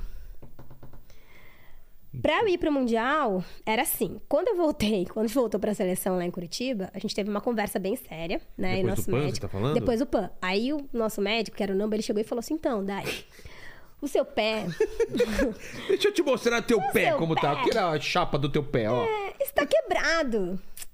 Eu, hum. Ai, eu falei, eu achei mesmo, porque tem uma dor assim Era que é planta bem do pé? alucinante. Onde? Qual osso? Foi no meio do pé. Sei. Um osso quebrou, na verdade. Bem no meio mesmo. Putz. E ele transitava aquele pedacinho do osso no meu pé. O que, que é transitar ali? Ficava- Ele não ficava no mesmo lugar. Ele Ah, ia- é? passava pelo pé. Porque a gente tem a articulação É. do tornozelo, né? E aí imagina assim, toda vez que eu chegava no chão, pá! Aquilo. Aquela, aque- o pedacinho que tava quebrado primeiro encostava, já doía. Sei. E esse pedacinho quebrado, ele, ele passava pelo meu pé. Ficava ali. ele- Tipo uma bolinha que ia pra todos os Mas cantos. ele podia rasgar carne também? Não, não, não. É, é bem. Passar que você fala como que entre é? articula- é que é difícil de explicar, porque ficava no meio da articulação. Tá. Sabe? E aí Entendi. ele transitava, Ele tava quebrado. solto, é isso? É, tava solto. Tava não, tava solto. quebrado. Quebrado. Tipo assim, como se tivesse arrancado um pedacinho e Entendi. esse Ah, pedacinho tá, tá. passava. Tava faltando um pedaço. Isso, quebrou, quebrou mesmo. Tá. Não foi só. Aí, ah, isso foi, acho que agosto. Se fosse consertar na hora, você teria que fazer Só colocar cirurgia. pino, o quê? Só cirurgia. Só cirurgia. Uhum. Tá. E E, aí- ficar parada um É, tempão. tinha que ficar parado. Aí o nosso médico, que era o Namba na época, falou: então. a gente tem que conversar. Falei, Temos "Ah, uma notícia boa e uma ruim temos pra uma você. notícia boa pra você. a notícia boa é: você pode competir no Mundial. Aí eu falei, legal. notícia ruim. E qual que é a notícia ruim? Qual que é a notícia... Exatamente. Qual que é a notícia ruim? O seu pé está quebrado. Ai, meu Deus. E aí, não foi bem assim, né, gente? Tô, a gente tá brincando aqui. E aí ele falou, perguntou pra mim, Dai, tipo, não tem como a gente operar. A gente, pra, pra cicatrizar como precisa, Se você, quer competir, não que- dá pra operar. Exato. É isso, você né? teria que esperar a recuperação. Ia levar muito tempo. Ele falou assim: ou a gente opera. Se a gente operar agora, você não vai recuperar até o Mundial. O que, que você quer fazer? Eu falei: eu vou esperar. E vou treinar. Aí a gente ficou um mês sem eu apoiar nada o pé no chão. Não fazia nada. Aí depois de um mês, ali foi de setembro, julho. Aí setembro eu comecei a voltar a treinar no Table Track, que é tipo uma cama elástica comprida, assim Sei. que tinha menos impacto. E aí fui, tipo, dando uma segurada. Quando chegou perto lá do Mundial, que era em outubro, final de outubro, a gente começou a treinar algumas coisas no solo. Só que para isso eu precisei manter a parte física muito boa para poder competir. Putz. E aí, tipo, segura, né? Aquela É, coisa, você todo mundo cuida e fazer. tal, não sei o quê. Aí no dia da competição, aí eu fiz uma série, que foi uma série só mesmo, que foi no treino de pódio, assim, e no dia da competição, sem aquecer. Sem aquecer. Sem aquecer. Tudo sem aquecer tinha que ser. Porque se eu aquecesse. Porque é como assim, é como se você tivesse um machucado profundo. E aí Vai você tem uma mexer, capinha né? ali de, que tá cicatrizando. Aí você mexe, arranca a carne. E aí dói de novo. Então, assim, tinha que competir sem aquecer. Aí a gente, eu fui, competi sem aquecer, uma dor alucinante, assim, alucinante. Até pouco tempo atrás, só de eu lembrar da dor, eu já me dava vontade de Sério? chorar. Assim, nossa, tanto que na- a gente tem os vídeos do Mundial, eu tô chorando o tempo todo. Aí eu falo, nossa, ela tá emocionada. Não, Não. é dor Gente, mesmo. dor. Aí, beleza, competi. A gente classificou por equipes, que esse Mundial era pré-olímpico pra, pra Pequim. Sei. Então, o Brasil classificou. É, A, a ideia era, eu vou porque a minha nota de solo era mais alta e a gente precisava da minha nota pra ajudar a classificar a equipe. Entendi. Falei, beleza, con- conversamos tudo, tudo certo. Dai, tem que competir só na classificatória. Beleza, tá tudo certo. Fui competir na classificatória, aquela coisa toda, as meninas ajudaram. Tanto que quando eu saí, as meninas me carregaram porque eu não conseguia caminhar. Aí saí, beleza, tudo certo. Aí o Brasil pegou final por equipes. Porque era. A gente entrou entre as oito melhores equipes do mundo. Aí na final por equipes é assim: você compete tudo de novo. Num outro dia. Putz, grilo. Só que o combinado era, se a gente pegasse final por equipes, eu não iria competir. Eu iria só no já tinha ginásio. cumprido a missão. Exato. A, a minha missão era ajudar a equipe a classificar, ou seja, ficar entre as oito. Exato. Já tinha ficado, depois dali, beleza, né? No dia da final por equipes, eu fui pro ginásio pra ajudar as meninas, que a gente tem muito isso, né? A Jade faz muito papel- esse papel hoje dentro da seleção. Ajuda as mais novas, exato. Não, ajuda as mais novas de tudo, Pra controlar, pra aquecer, Ah, pra tá. arrumar os aparelhos, enfim. Ah, e eu tava no ginásio. E tinha uma, uma das mais novas que ia me substituir na final por equipes. Porque pro Brasil, óbvio, a gente queria fazer bem, mas a gente estava classificado. O, o objetivo já tinha sido cumprido, que era classificar para para Pequim pra- com a equipe. Beleza. Chegou no dia dessa, dessa final, ah, a menina que ia me substituir, ela travou. Como assim, travou? Travou. Ela não conseguia fazer nada. Travou, tipo, ela não conseguia. Nossa. Acho que o emocional dela ficou tão sobrecarregado ali da- da- do que ela tinha que fazer que ela travou. Então ela não conseguia fazer nada. E aí? E aí toda aquela coisa, né? Não, vamos lá. Não Entra de quê, muleta, né. Daiane. Aí o Oleg me olhou. Olhou pra mim, eu já olhei pra ele e falei, não. Já, Eu já falei, a fiz. gente é, já combinou. fiz. é. Aí eu, não. Aí ele. Aí ele veio conversar comigo. Aí ele, então. Eu acho que você vai ter que competir. Pô. Aí eu. Não, não faz isso comigo. Aí já comecei a chorar, né? Falei, ah, não faz isso comigo, que não sei o que. Ele falou, ele falou, Dai, a gente precisa, não tem como. Porque na competição por equipes é assim: você entra três ginastas pra competir, só conta a nota das três. Você não tem nota de descarte. Normalmente, Sei. no primeiro dia, você compete quatro, descarta uma nota, entre as três melhores notas. Na final por equipes é só três.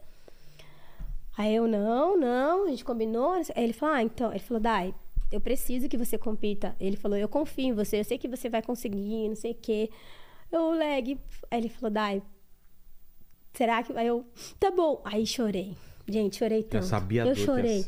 Eu chorei. E na ginástica é assim: a gente tem um ginásio de aquecimento e tem um ginásio de competição. E aí, esse ginásio, ele era separado por uma cortina, assim, preta. Então, quando você ia pro ginásio de competição, essa cortina ela abria e os, e os ginastas saíam. E aí eu fui chorando, eu não tava nem maquiada. A gente trocou o colã, alguém pegou meu número, porque também tem isso, a gente tem que colocar o número atrás. E aí, nisso, chorei, chorei, chorei. Nossa, chorei tanto. Acho que eu nunca chorei tanto na minha vida. Chorei, chorei, chorei, chorei. Acho que eu chorei mais do que quando eu fui campeã do mundo. É né? mesmo? Chorei, chorei. Aí eu lembro da cortina, assim, fechada, e a gente na fila, né? Porque fica uma atrás da outra, assim. E aí sempre era ou eu ou a Dani como primeira, porque a gente tem a mesma altura. E aí eu lembro que eu tava como primeira, assim, se eu não me engano. E aí eu tava na frente da cortina e chorando, chorando. Aí o Oleg olhou pra mim e falou assim: Deu? Chorou? Vamos competir? Assim. Aí eu limpei, assim, juro, assim. E aí abriu a cortina e a gente foi. E nisso, ó, o Brasil foi a quinta melhor equipe do mundo. Cara, que foda isso. Muito legal. E aí, imagina, se eu não competisse. Não- ó, não foi fácil, né? Uma dor assim, alucinante. As meninas. Tem, tem vídeo. As meninas gritando, ajudando. É equipe, né? Mas imagina, eu não ia estar lá. E eu tava. Você fez parte desse momento. Fiz parte desse momento da história da ginástica É. do Brasil. Que foi a primeira vez que o Brasil foi a quinta melhor equipe do mundo. A gente foi agora de novo com as meninas. Mas foi a primeira vez. E eu tava lá, sabe?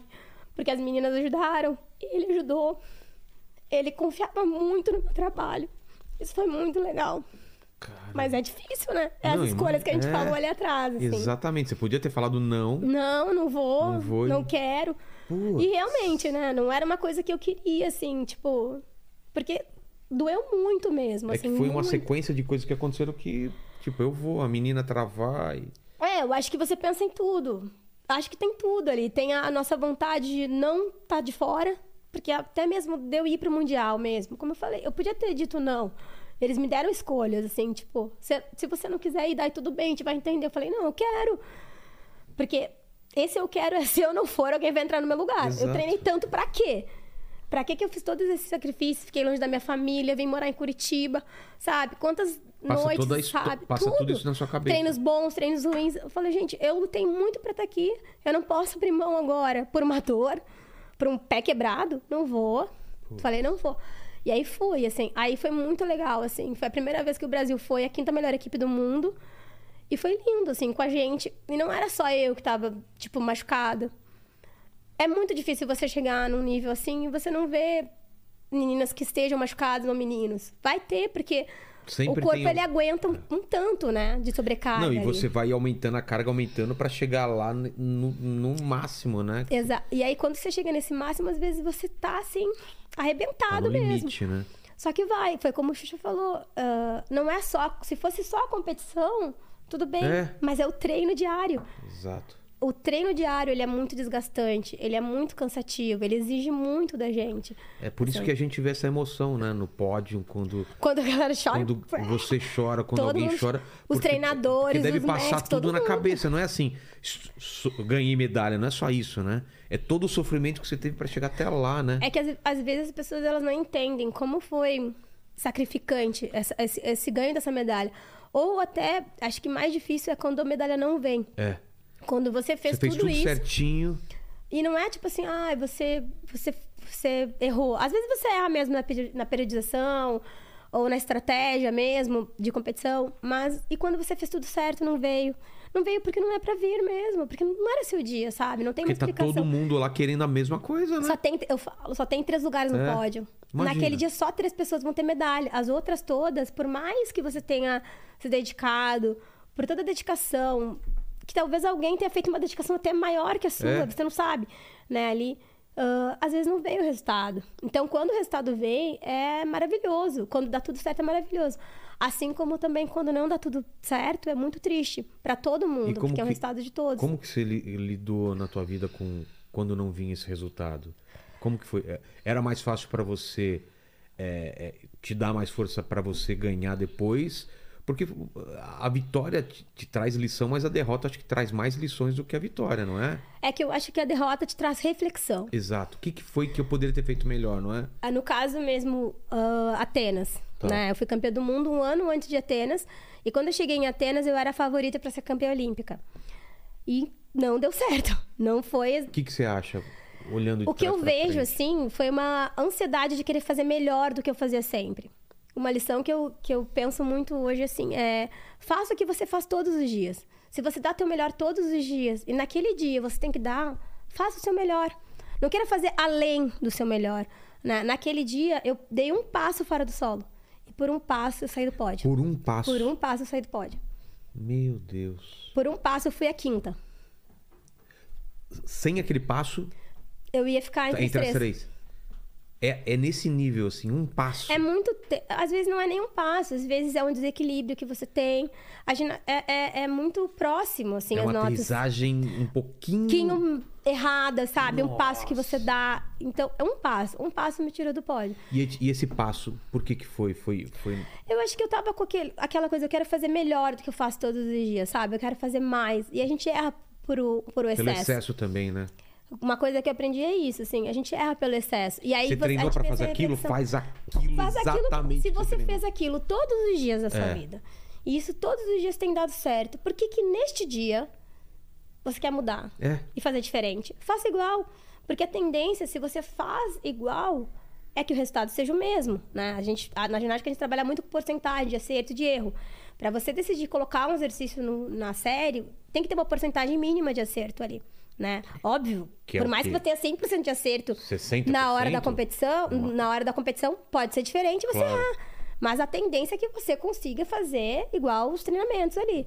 Você vai colocar aquilo se você faz, faz, faz, deu um errado, mas, tipo, a maior parte Do das tempo. vezes é. 70%. 70% é uma boa 70, margem. 70. Aí É você coloca. É. Tá. Porque é pra ser muito 100% certo. não ali. existe, né? Não, às vezes você tem 100% de É? acerto no treino e pode errar no dia. Sério? Você tem 100% e no dia é. Pode errar, pode. Porque a gente é ser humano, a gente não sabe o que vai acontecer. Chega naquele dia, você não tá muito bem e pode acontecer. Porque o nosso corpo, ele, ele tem, né? E você tá doente? Já aconteceu de estar com Já, febre? já, já competi doente. vomitar, É? E vai Já. mesmo assim. E vai. É, eu acho que depende muito. Diferente do que a gente tem hoje, por exemplo, se você tem corona, não tem nem como, né? Ah, não, você sim, vai sim. ficar isolado. Mas assim, eu já competi com rotavírus. Uma vez eu peguei um pouco. Acho que foi uns dois dias antes de, da gente ir pra Moscou, que a gente competiu. eu peguei rotavírus. E aí eu fiquei mal, assim. Nossa, um horror. E aí eu não treinei nos dois Tem dias. água a gente... aqui, viu? É, tô vendo. Falo muito, não bebo nada de água. Não, fica tranquilo aí. E aí eu peguei, e aí a gente foi competir, e na competição tava ruim mesmo, tava com febre, tudo. Tava bem ruim. Tinha ficado um, um dia internada e tomei soro, porque foi aquela coisa, né? É. E aí no dia da competição, o Oleg até me deu, pra baixar minha febre, um pouquinho de conhaque. É? Que aí deu um calorão, sabe? E aí, calor. pum. Aí a minha febre baixou e a gente competiu. E ainda russo, né? Ele é, russo? Ele é, ru- ele é ucraniano. Ucraniano, então. Dá Era, vodka! Vodka pra ele, ficar bem. ele era, que agora a gente não, não tem mais ele aqui. Não, ele Não, voltou? fale- Não, ele faleceu ano passado. Putz. Fez um que- ano agora, é dia mesmo? 3 de, de julho. Aqui no Brasil ele já tava. Não, ele tava voltado? na Ucrânia já. Já tava na Ucrânia. Ele e a Nádia já estavam lá. Já. É. Caramba. E você me deu o presente de Paris aqui. O que você que que me conta dessa menininha aí da- da- da- de Porto Alegre viajando o mundo? O que você que que cê viu, assim? Para que lugar você foi que você ficou impressionada? Como foi sair do Brasil, assim? Ah, eu acho que vi muita coisa legal, né? Acho que há diferenças de, de cultura. Dá tempo né? de conhecer as coisas? Ou é, Dá. ou é- ou é depois da competição tem um tempinho antes, assim? Dá? A gente sempre chega. Como o Brasil tem um fuso horário muito contrário de todo mundo, no mínimo umas 5 horas, Sei. às vezes, então a gente chega sempre um- uma semana antes da competição ali, pra gente adaptar o fuso horário, acostumar tudo. Então dava tempo, sim, da gente, entre uma competição e outra, ou até períodos. A gente passava períodos, às vezes, na Europa, porque as competições às vezes eram muito próximas. Às vezes eu competia. Paris, depois eu competia na Alemanha, depois eu competia na Bélgica. Uma seguida da outra. Sem voltar pra cá. Então a gente não voltava, a gente ficava lá, porque é caro, pra- não tem Claro. como a gente ir e voltar na outra semana. Então a gente fazia um circuitinho, assim, às vezes de três competições seguidas, aí depois voltava, assim. Mas eu acho que eu sempre gostei muito de conhecer a parte cultural dos lugares, assim, de, de poder ir nos museus. Ah, eu gosto muito da Europa pela arquitetura, né? Pela sua conservação da história É. mesmo, sabe? Eu acho tudo muito bonito, é tudo muito próximo os países para você conhecer, é muito muito fácil assim. Me sentia mesmo e me sinto até hoje uma privilegiada por poder ter conhecido. Fui várias vezes a Paris, fui várias vezes na Alemanha, fui várias vezes na Espanha, fui várias vezes na Grécia. Suíça, fui na E Grécia. Atenas, que, tem- que é o que é o lugar berço, onde né, do esporte olímpico. Exato. E aí? Ah, não tem como não arrepiar, eu acho que para o atleta poder ir no berço, né, do esporte olímpico ali, né, onde isso tudo que a gente tem hoje do- dos Jogos Olímpicos começou. Você sabia que ali. o pessoal competia pelado, né? Aham, sim. Não é? Veio aqui um historiador. Mas a ginástica mesmo era muito diferente. Era hora Meu, livre. imagina que desconfortável você vo- lançar lançamento de dardo com, com, o Tudo negócio de, de- fora. de fora. Se o- né? Aí tá o juiz lá também. Desculpa aí! Tá certo. Mil! Era muito diferente. Era né, muito, assim. né? o- o- Outra época. É. Mas a ginástica, você sabe quando que ela surge na, na Olimpíada? É bem no começo? Eu sei, agora, tipo, eu. eu... A gente- a gente Nossa, dar agora. pesquisada. Não, eu sei, mas eu acho que é 1888. Ah, bem- Eu Putz, acho que é é isso. antigo. Eu acho. É muito. Ah, e- Desculpa, e- e- gente, não vou lembrar tudo de cabeça assim, mas. aqui. Que é isso, será? Posição estendida, É, esse, na verdade, na verdade, tem alguns símbolos aqui. Tá vendo a posição ali? Ah, posição car- carpada ali. Isso. A posição afastada. Ali tem os giros, tá vendo? É, giro de- Meio giro, que é o 180. Giro de 360. 720 graus. Nossa. Uhum. Numa- isso é uma perna só, né? O que, que é né? o E- no EL do corpo? Isso. Olha só, 180, 360, 540 e 720. Eu vomito depois de um negócio desse, girar. É muito 720. rápido. Quando, É? quando faz ali, normalmente as meninas que fazem muitos giros, né? Os meninos não fazem né, os giros de, de partes de dança, que são os Sei. giros que estão apresentando aqui, né? Que tá escrito de trave e de solo. Lembrando que trave é só feminino, masculino não tem trave. Ah, então são giros que é em uma perna só. Então quando você pensa, você vê a menina girando, tss, tipo um peãozinho mesmo É. ali, numa perna só. Caramba. Muito rápido. Muito rápido mesmo. E, e, o- e o seu ficou mais, mais famoso de solo. Ma- Isso. Mas você fez tudo que você falou, né? Eu fazia trave até um pouquinho antes de Atenas. Tá. Aí depois eu não fiz, porque pro meu joelho não era, não era bom, não era Tem- legal. por causa da aterrissagem? É, e o equilíbrio também. Equilíbrio Por também. causa que, imagina, é 10 centímetros só, né? Então, A, a largura? a largura da trave. Putz, tem uma não cabe aí, nem não? não cabe nem dois pés um do lado do outro assim ele tem Não que ficar cabe? não eles ficam mais ou menos assim. eles até cabem eles Nossa. eles entram mas normalmente os dedos mindinhos assim ficam Sei. pra fora porque são só 10 centímetros de largura Nossa. É 5 metros por 10 centímetros. Tem aí? Não tem? Mas 10 centímetros é muito pouco, né? É isso daqui? Não. É- aqui deve ter quanto? Não, não tanto. Acho que te- é isso aqui, ó. Os dois. São dois aqui, ó. É esses dois. São dois aqui, ó. É isso aqui, ó. Isso daqui é o. Não cabe Eu acho que tem pés, isso, assim. 10 centímetros, é. Eu acho que é mais ou menos isso aqui mesmo. Duas. E, e o lance de, de alimentação, na sua época já tinha uma preocupação? Ou ainda Já. estava começando e tal? Já, já Não, tinha? Acho que, a questão da alimentação para ginástica, apesar de antes, muito... É, antes de uma competição, o que, que você come, assim? É, é o lance de massa? Tem essas Ah, a coisas? gente come massa, assim. É que não tem uma... É que a massa é porque ela é rápida, né? A- a injeção absorção? É, rápida. Ah, chocolate... Pode? ah, pode, Ah, é? pode. Não tem nada que não possa. Qual que é a diferença? É que a gente tem que cuidar muito da quantidade. O ginasta, normalmente, ele tem que ser muito leve. Então, se ele come muito... Vai ficar aquele, muito pesado, sensação de- entendeu? Por isso a gente tem um, um trabalho nutricional muito importante para você não ficar nem com sobrepeso e nem ficar, né, abaixo do peso ali. Tem um peso limite para cada atleta.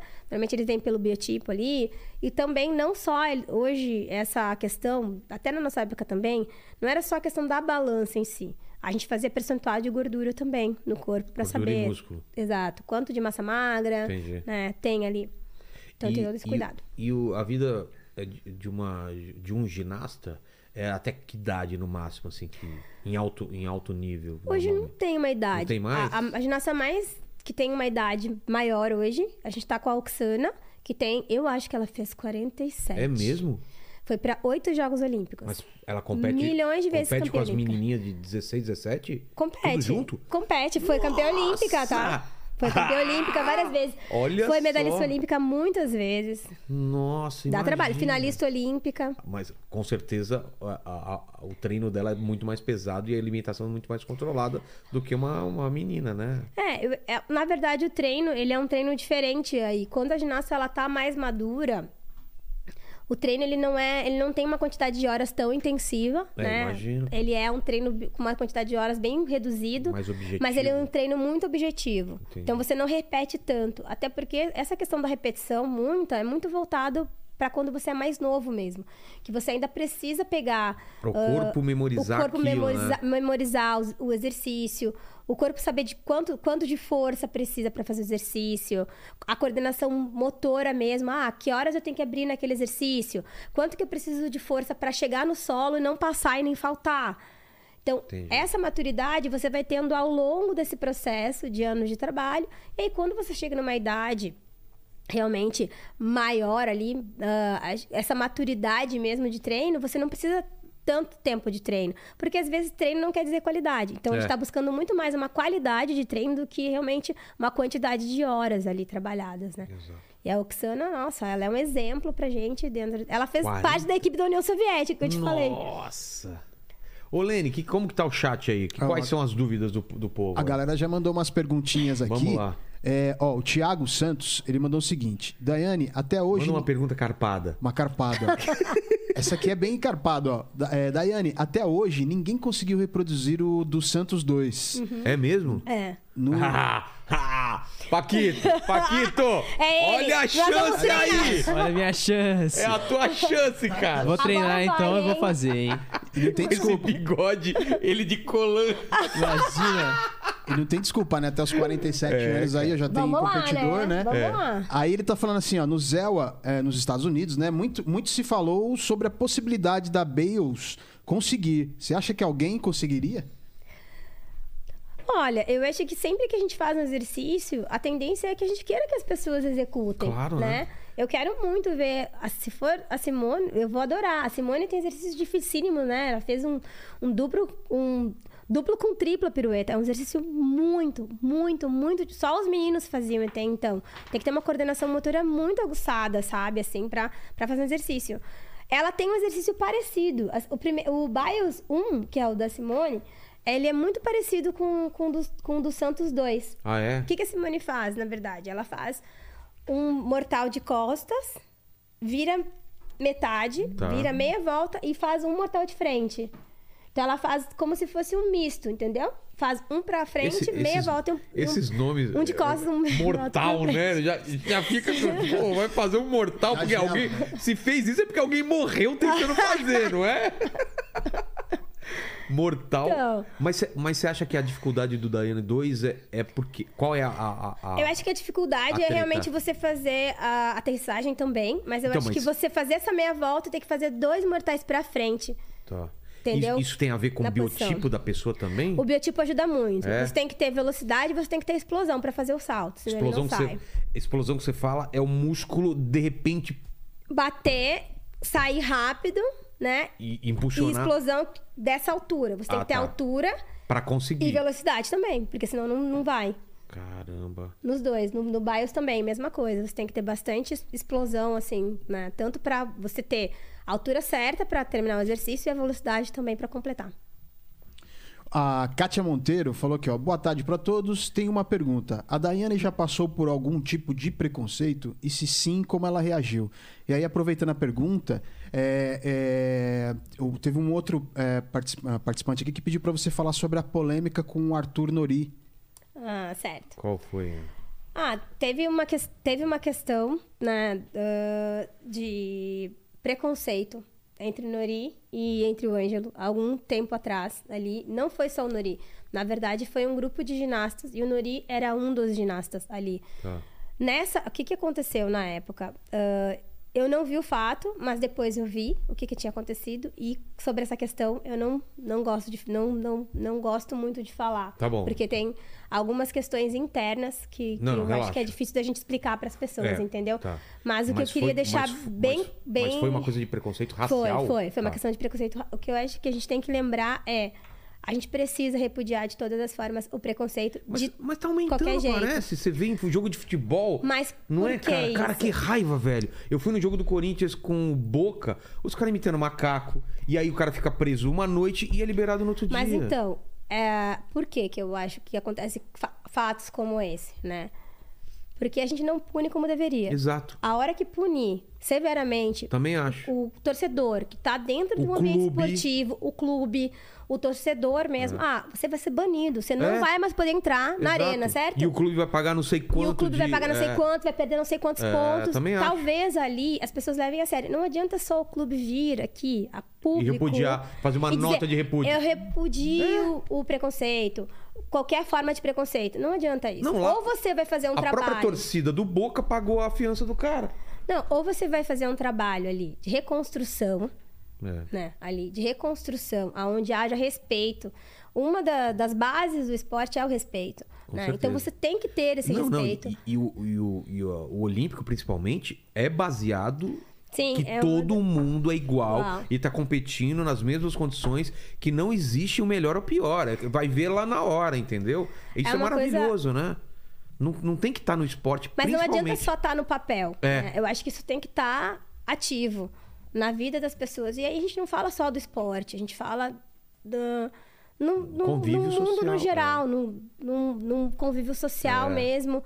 Num Brasil que a gente tem 56% de pessoas pretas. É. E a gente vê atos como a gente vê de desde você ser perseguido num, num estabelecimento que você tá ali consumindo, né? A você não poder andar em alguns lugares, porque algumas pessoas acham que aquele lugar não é para nós, porque de alguma forma isso ofende alguém.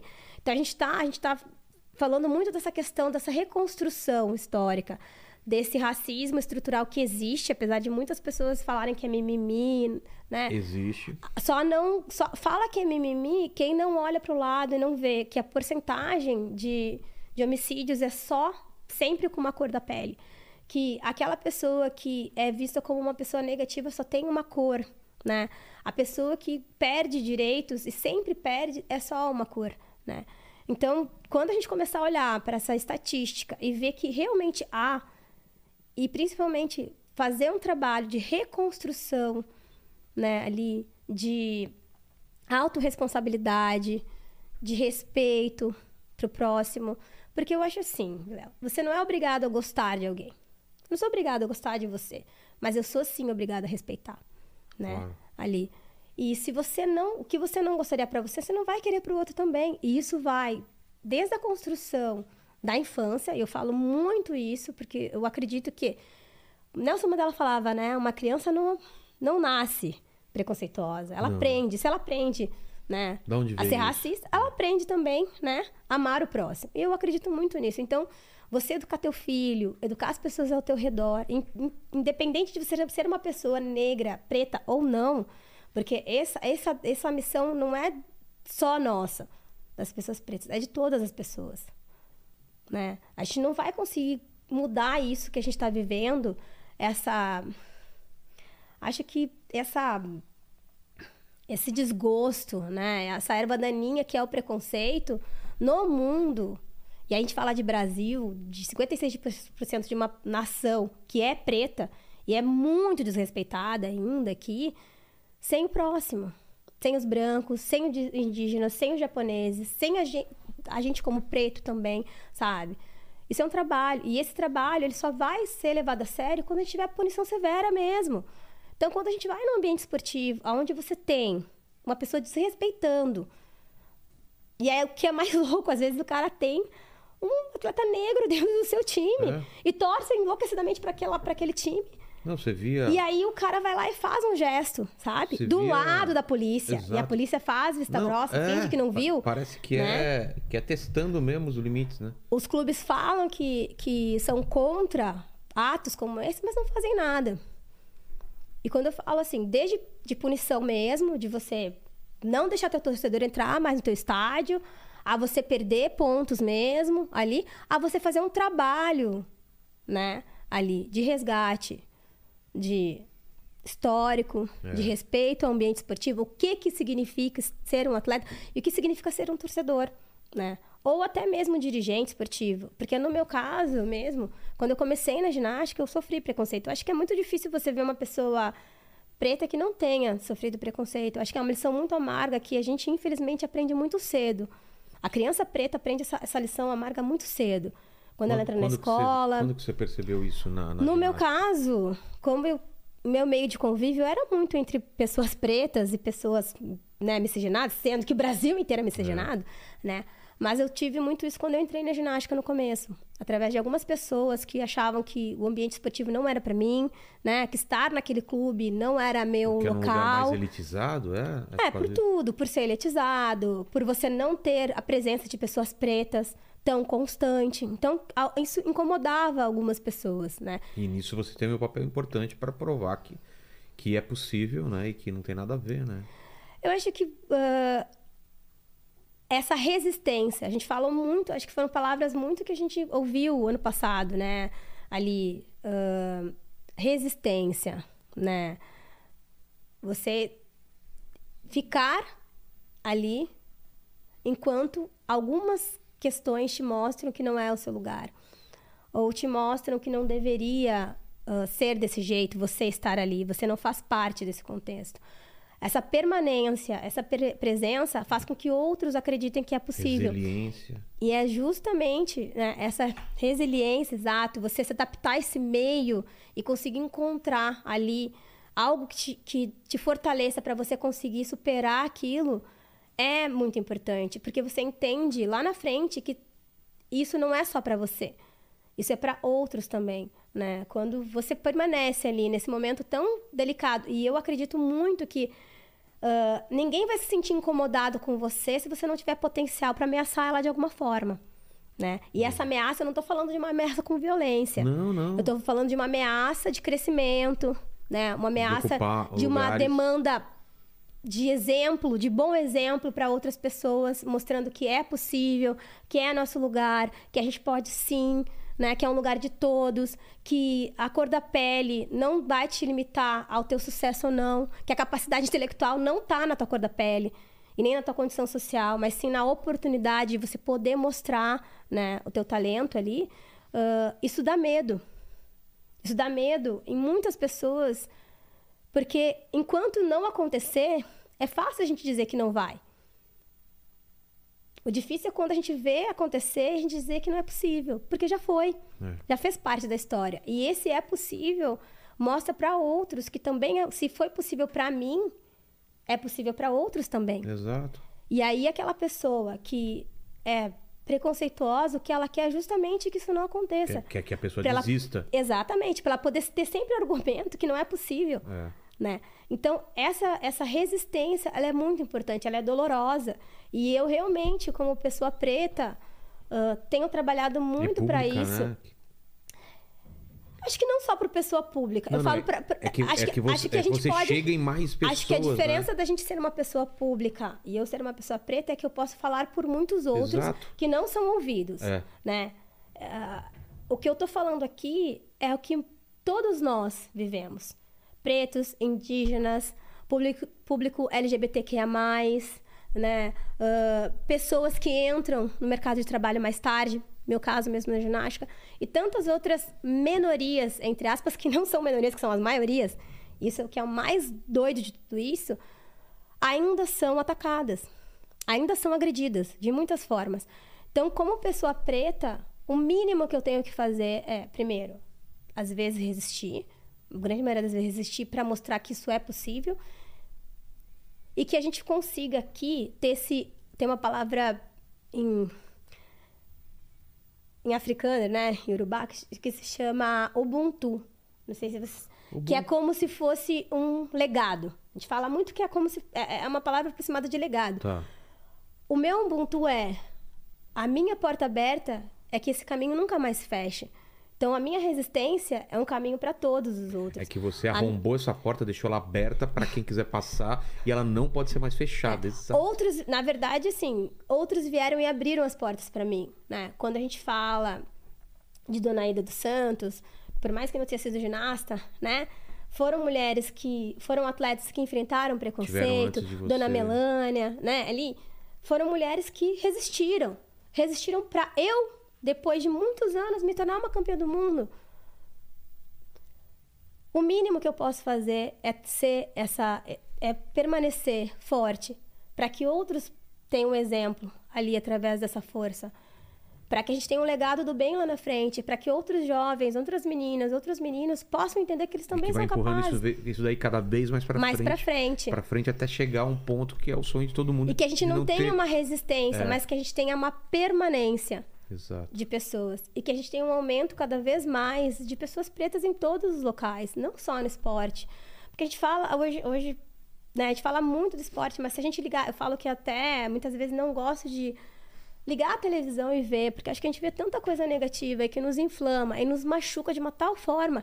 Não precisa ser com meu sobrinho, com a minha sobrinha, com meu irmão. E não precisa nem ser com uma pessoa preta, no caso de uma pessoa branca. Precisa ser com uma pessoa. Precisa só você ter empatia, de você sentir a dor do outro ali. E você entender que aquilo tá errado. E que aquilo ali não tá errado só porque eu sou preta. Você, como pessoa branca, também tem que entender que aquilo tá errado. E você tem que lutar junto comigo É. para que isso seja melhor, porque vai ter um mundo melhor para todos. Você tem filho. Claro. Para que a gente possa ter uma liberdade para os nossos filhos.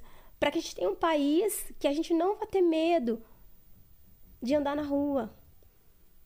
Eu estava vendo outro dia uma. Um, acho que era uma pesquisa de, de mães pretas. Que hoje as mulheres pretas estão cada vez mais evitando de ter filhos. Porque elas têm medo.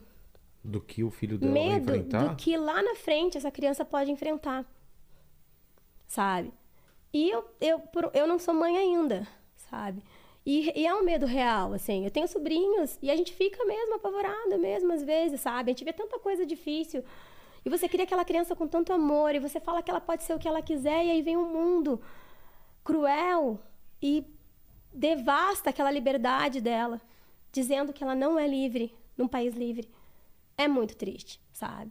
E é uma lição muito amarga que a criança preta aprende muito nova. E a gente precisa construir essa, essa criança, e aí eu falo de todas as cores, com essa liberdade, com essa construção positiva, com esse olhar para o próximo, e principalmente com esse respeito ao próximo, que é o que está faltando muito hoje. E claro, né, gente, uma justiça que puna quem tem que ser punido. É, Pra gente olhar e dizer, racistas não passarão. exato. Pô, que bonito isso. Assino embaixo. Lene, quer completar algumas palavras aí? Falar da sua experiência também? Cara, é, ela resumiu é, o que tá na, o que vem na nossa garganta, né? Porque eu também sou, faço parte do povo preto, né?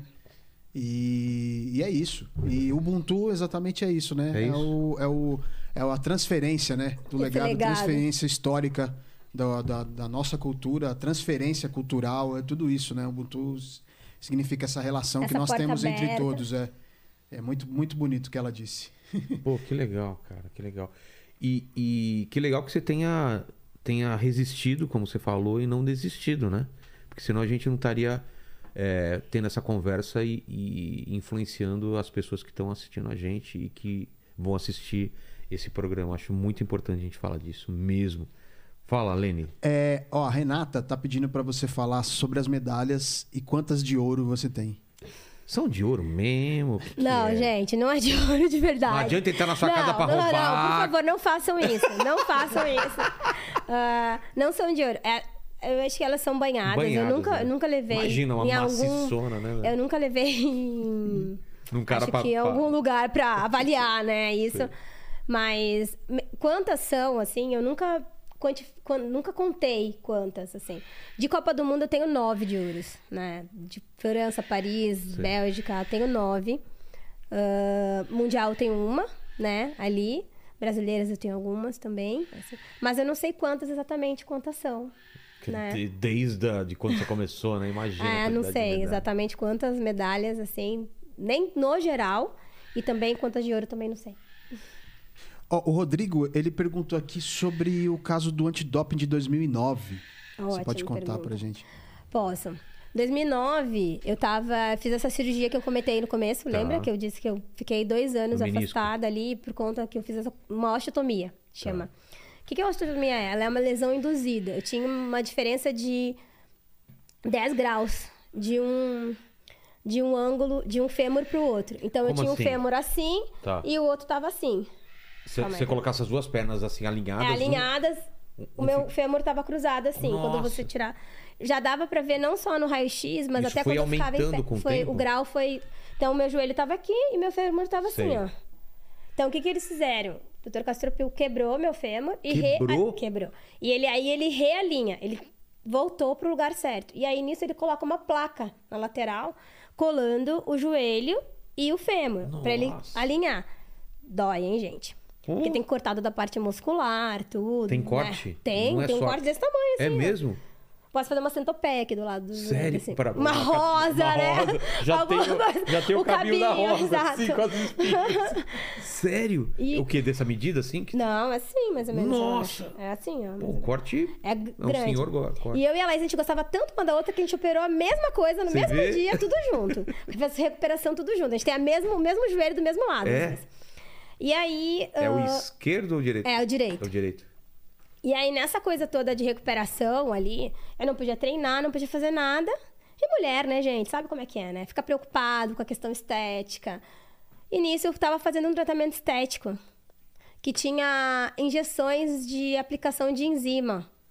E dentro dessa enzima tinha uma substância que era proibida, que se chamava furosemida. Que ela faz o quê? Essa furosemida, ela é uma substância para você, é um diurético. Ah, sei, sei. É pra você Eliminar mais ao líquido. banheiro, eliminar É. líquido, exato. Inchar, né? Exato. E aí, como tava parada, não podia fazer nada, eu falei, ah, quero fazer um tratamento estético Tá pra desinchar, líquido, é. vamos lá. E aí a minha esteticista, ai, tem um tratamento novo, ótimo. E realmente fazia um super efeito, era ótimo É mesmo? Aham. É Dá- deu nessas, certo, né? deu certo. E aí, Amiga! Amiga, eu tenho uma coisa ótima. Achei aqui a solução de todos os nossos problemas. E fiz o tratamento estético. Só que na época, o que aconteceu? Quando foi 2008, que eu vim de Curitiba pra cá, eu e a Laís, a gente pediu o afastamento da seleção. Na verdade, afastamento não. A seleção se desfez naturalmente.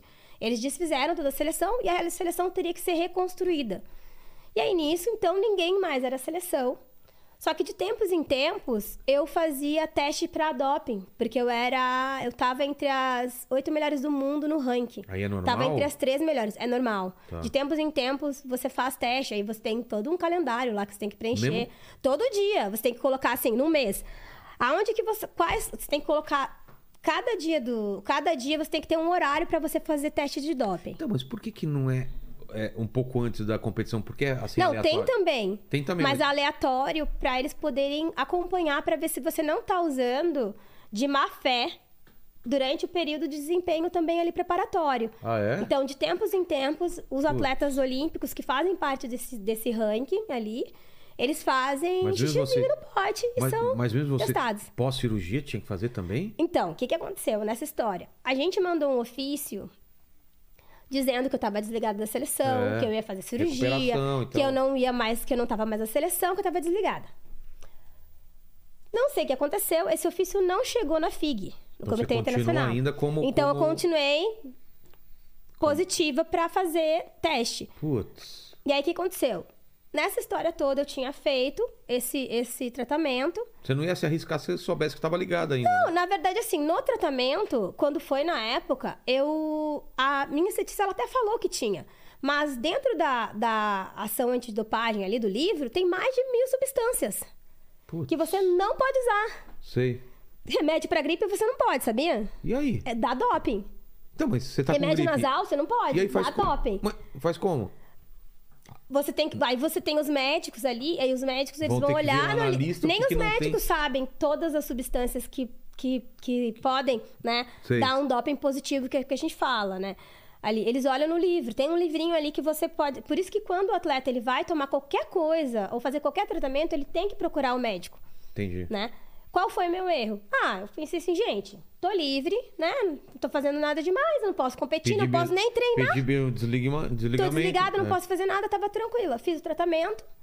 Não sabia também que essa substância, ela era positiva, né, para doping. Tanto é que quando a gente fez, quando o pessoal chegou no clube para fazer a, a coleta, ali eu tava lá de muletinha. Aí eu falei, não, tudo bem, É, né? não- Tava lá indo fazer físio, fazia preparação física membro superior. Não, beleza. Fiz o xixizinho lá no potinho. Beleza, tá tudo certo. Só que quando você faz isso, você tem um, um formulário, assim, que você preenche.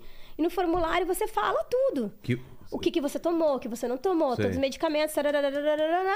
E no meu caso, eu, não, eu botei todos os remédios que tinha tomado, falei, tava a cirurgia, nananã, e liguei pra minha esteticista e coloquei ali O tudo que, tinha tomado. dentro da, da ampolinha, porque é uma ampola, Sei. né?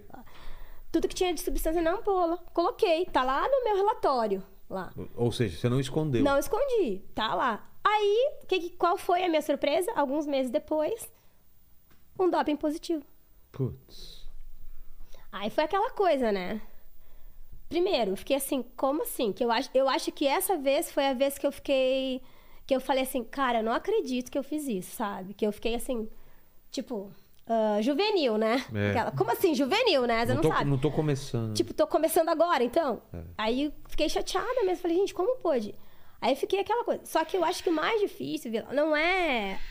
Não, não só a, a, a situação, mas principalmente eu acho que os, os pré-julgamentos que fazem de você. Claro. Primeiro que as pessoas acham que todo mundo que passa por uma questão de doping é sempre por anabolizante.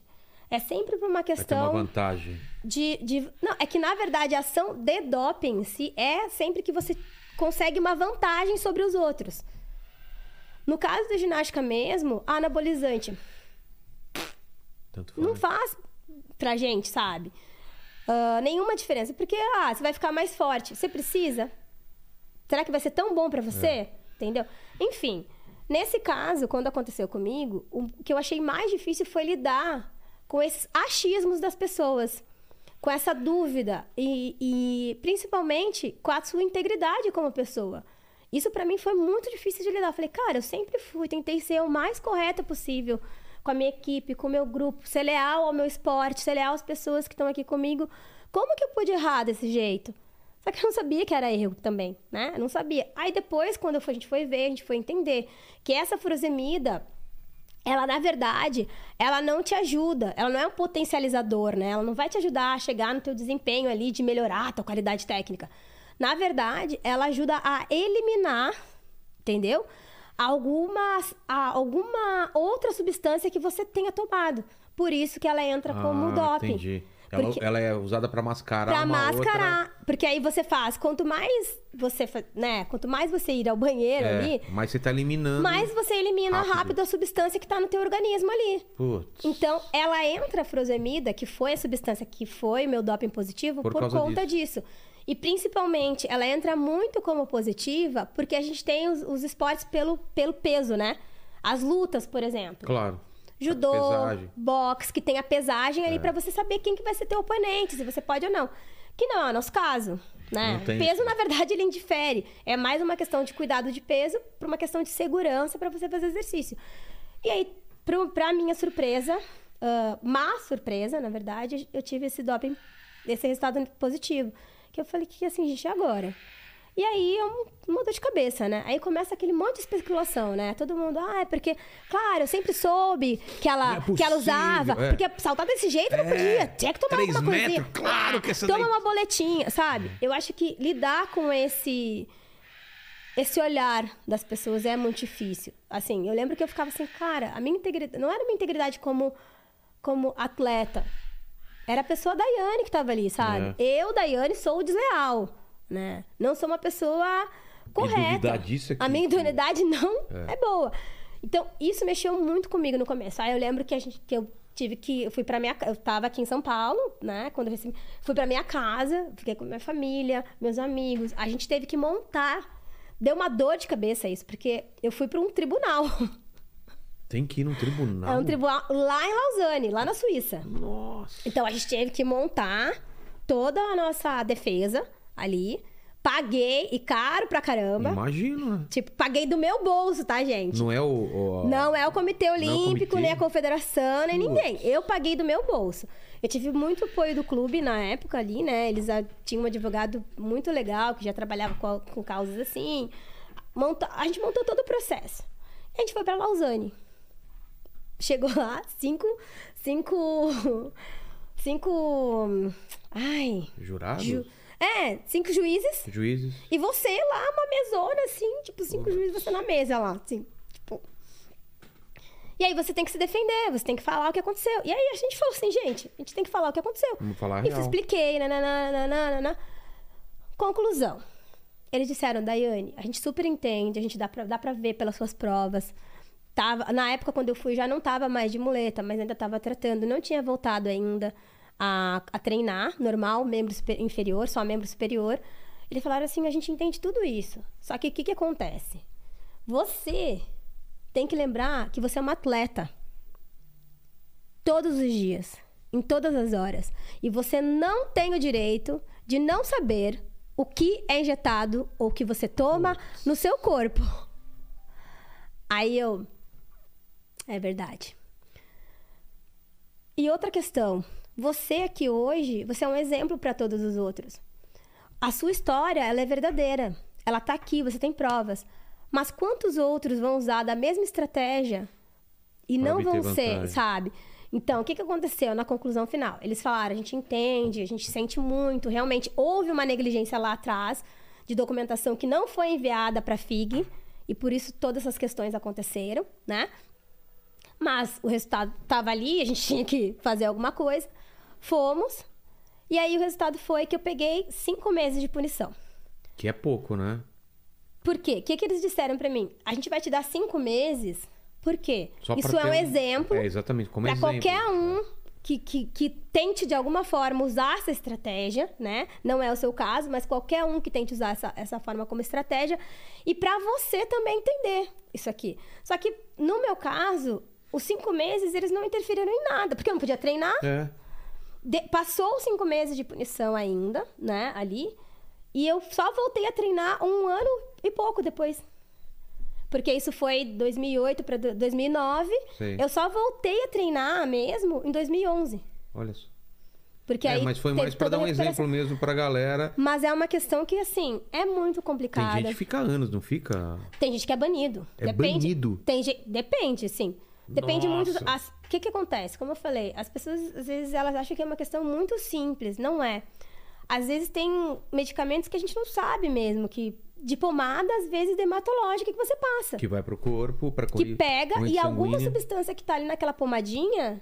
Que para as pessoas dizem, ai, mas um mosquito mordeu, É. passa uma pomadinha. Você não pode ter. Tem corticoide? Lascou. Acabou. Você faz um xixizinho depois neura, ali. meu Deus. É uma neura, né?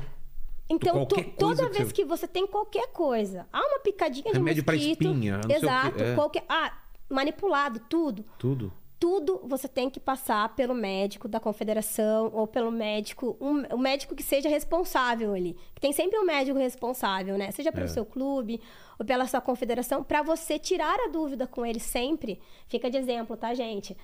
ah, se você é um atleta de alto rendimento, que tá nesse, nesse nicho de fazer, cuidado.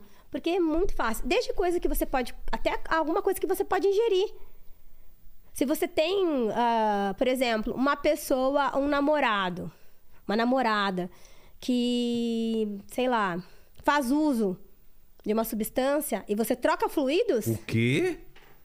No beijo, no. no, No, né, não, no- sim, você não troca sexo. fluido, Olha só, cara. entendeu? Então é uma coisa assim que é Não sabia muito. disso. Sim, é uma coisa que é muito minuciosa. Ah, já Que- aconteceu casos. Até um pouquinho já parece, né? Tudo. Já aconteceu casos de atleta que manipulou, né? Manipulou medicamento que não era, que não tava.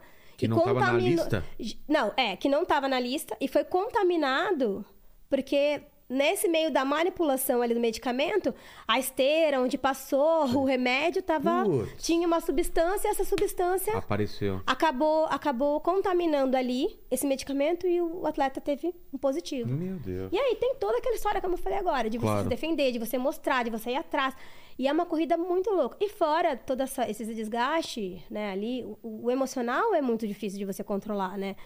Eu, eu falo, eu agradeço muito a Deus, assim, por ter uma família maravilhosa, ter amigos maravilhosos e muitas pessoas que me apoiaram muito na época. Porque foi muito difícil, porque muita Pau- gente tomando marretou, né? paulada de tudo quanto é todo lado. lado. Porque aí, o que, que eu acho engraçado, né? É muito fácil você falar. Aí, quando a gente explica, Não tem o mesmo peso. aí acabou, né? Aí não tem mais o mesmo peso. E, primeiro, que pra você explicar uma, uma questão muito complicada. É, que nem tem você que, que nem a gente tá tendo aqui. tempo- Olha ó, o tempo que eu levei que você tá- explicar. Exato. Do Isso. que uma linha no, no, no Do que- do Twitter que- ou, ou- no do- é muito fácil você falar assim, ah, aquela pessoa é ah, bombada, usa anabol. Você não sabe. Você pode ser. você- a, a questão do doping, você pode ser por várias substâncias. Ah, uso anabolizantes era, acho que chamava muito a atenção das pessoas, porque realmente muitas pessoas faziam uso, alguns, né? Tem, por exemplo, no atletismo, no atletismo, na- no ciclismo, vasodilatador, É. que você rece- consegue respirar mais. Do Armstrong. Então, não isso faz que com deu, que- deu- Tem um documentário Tário. sobre isso. do- da construção de vários russos, atletas russos, em cima de, de doping, né? Tem, tem, é que assim, quando você começa a entender mais, e é isso que é difícil, você começa a ver assim. Não é tão, tão simples como as Não, pessoas é uma- acham, assim. E ao mesmo tempo é, porque você tomando uma aspirina Já. já pega. Então, é um cuidado muito grande que os atletas têm que ter. Não é igual a todo mundo. Às vezes todo mundo, ah, mas o que, que tem? Toma esse remedinho. Não toma. Pergunta pro seu médico primeiro. Vê se aquela substância tá tudo ok, se você não vai ter nenhum problema lá pra frente, pra você não ter essa dor de cabeça que eu tive, né? E que outras pessoas também que eu conheço tiveram, alguns atletas tiveram realmente, e é muito difícil. Eu acho que é, é a situação mais difícil que eu pensei em passar. Porque as outras, as outras situações estavam no pacote, né? Eu falo, lesão, dor, ah, se sentir longe da família, né? Tantas outras coisas ali, cansaço, mas isso não era pra estar no meu pacote. Né? E aí veio. Só que você tem que lidar com isso. E o bom é, eu sei e as pessoas sabem, e graças a Deus as pessoas entenderam. Assim, a gente, a gente pôde explicar com o tempo, e com o tempo as pessoas foram entendendo isso.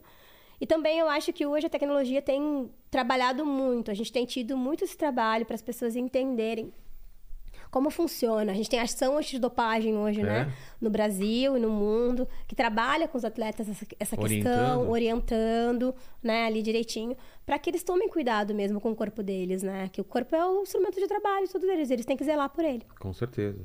Ô, Lene, tem alguém que perguntou do pânico? Eu quero perguntar do pânico. O pânico descobriu por que, que ela fazia os, o- o- aqu- aqueles movimentos tão absurdos lá. Depois a gente fala disso. Depois, é, tem, tem uma aqui do Ronaldo só, ele falou o seguinte, ele tá... O eletricista da gente? Não, não é. Pensei que fosse.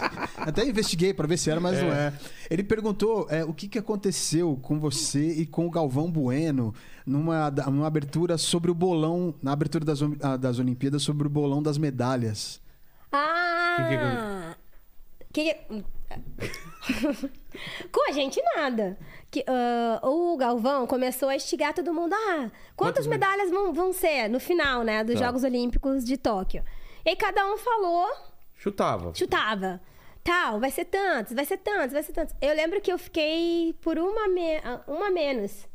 Né? que e ele você não ficou acertou? perto, porque eu não acertei. Eu acho que, não sei se alguém E o Galvão acertou ganhou? o bolão.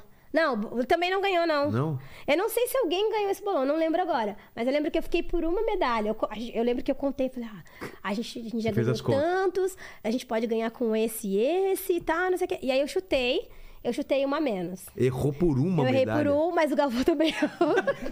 Ele deve ter errado por mais, Todo né? mundo. Não, mas foi todo mundo meio perto, É? assim. Não foi nada tipo assim, ah, uma coisa doida. Nem pra mais e nem pra menos, Entendi. assim. Mas foi bom, foi ótimo. Os bolões estavam positivos, Mas isso não que era teve legal. treta entre os dois, não? Não, não teve. Então, o que que é o do não, não teve Galvão e nenhuma do- treta, não. É, não entendi. Não entendi também, não. Não teve treta, não. Não, mas e- a gente tá falando aqui antes de começar o programa, eu lembro pra caramba, assim, dessa, dessa, de- dessa matéria que o Pânico fez, que desvendava o seu segredo de como você fazia os saltos, que eram cabos, né? Ai. Que nem no cinema, quando a pessoa vai fazer aqueles saltos e lutar no... no- tipo Matrix, assim. Isso foi outra coisa que me deu um trabalho, né? A galera acreditou mesmo. Super acreditava. As pessoas falavam, ah, agora eu sei como é que você faz aqueles saltos incríveis. Porque você tem um cabinho que te segura lá. E quando você chega na diagonal, você tira. Eu falei, gente, e, foi, e era muito Era bem muito montado. bem feito aquilo lá. Era muito bem Eu montado. sei, porque assim. o, o diretor do programa veio aqui.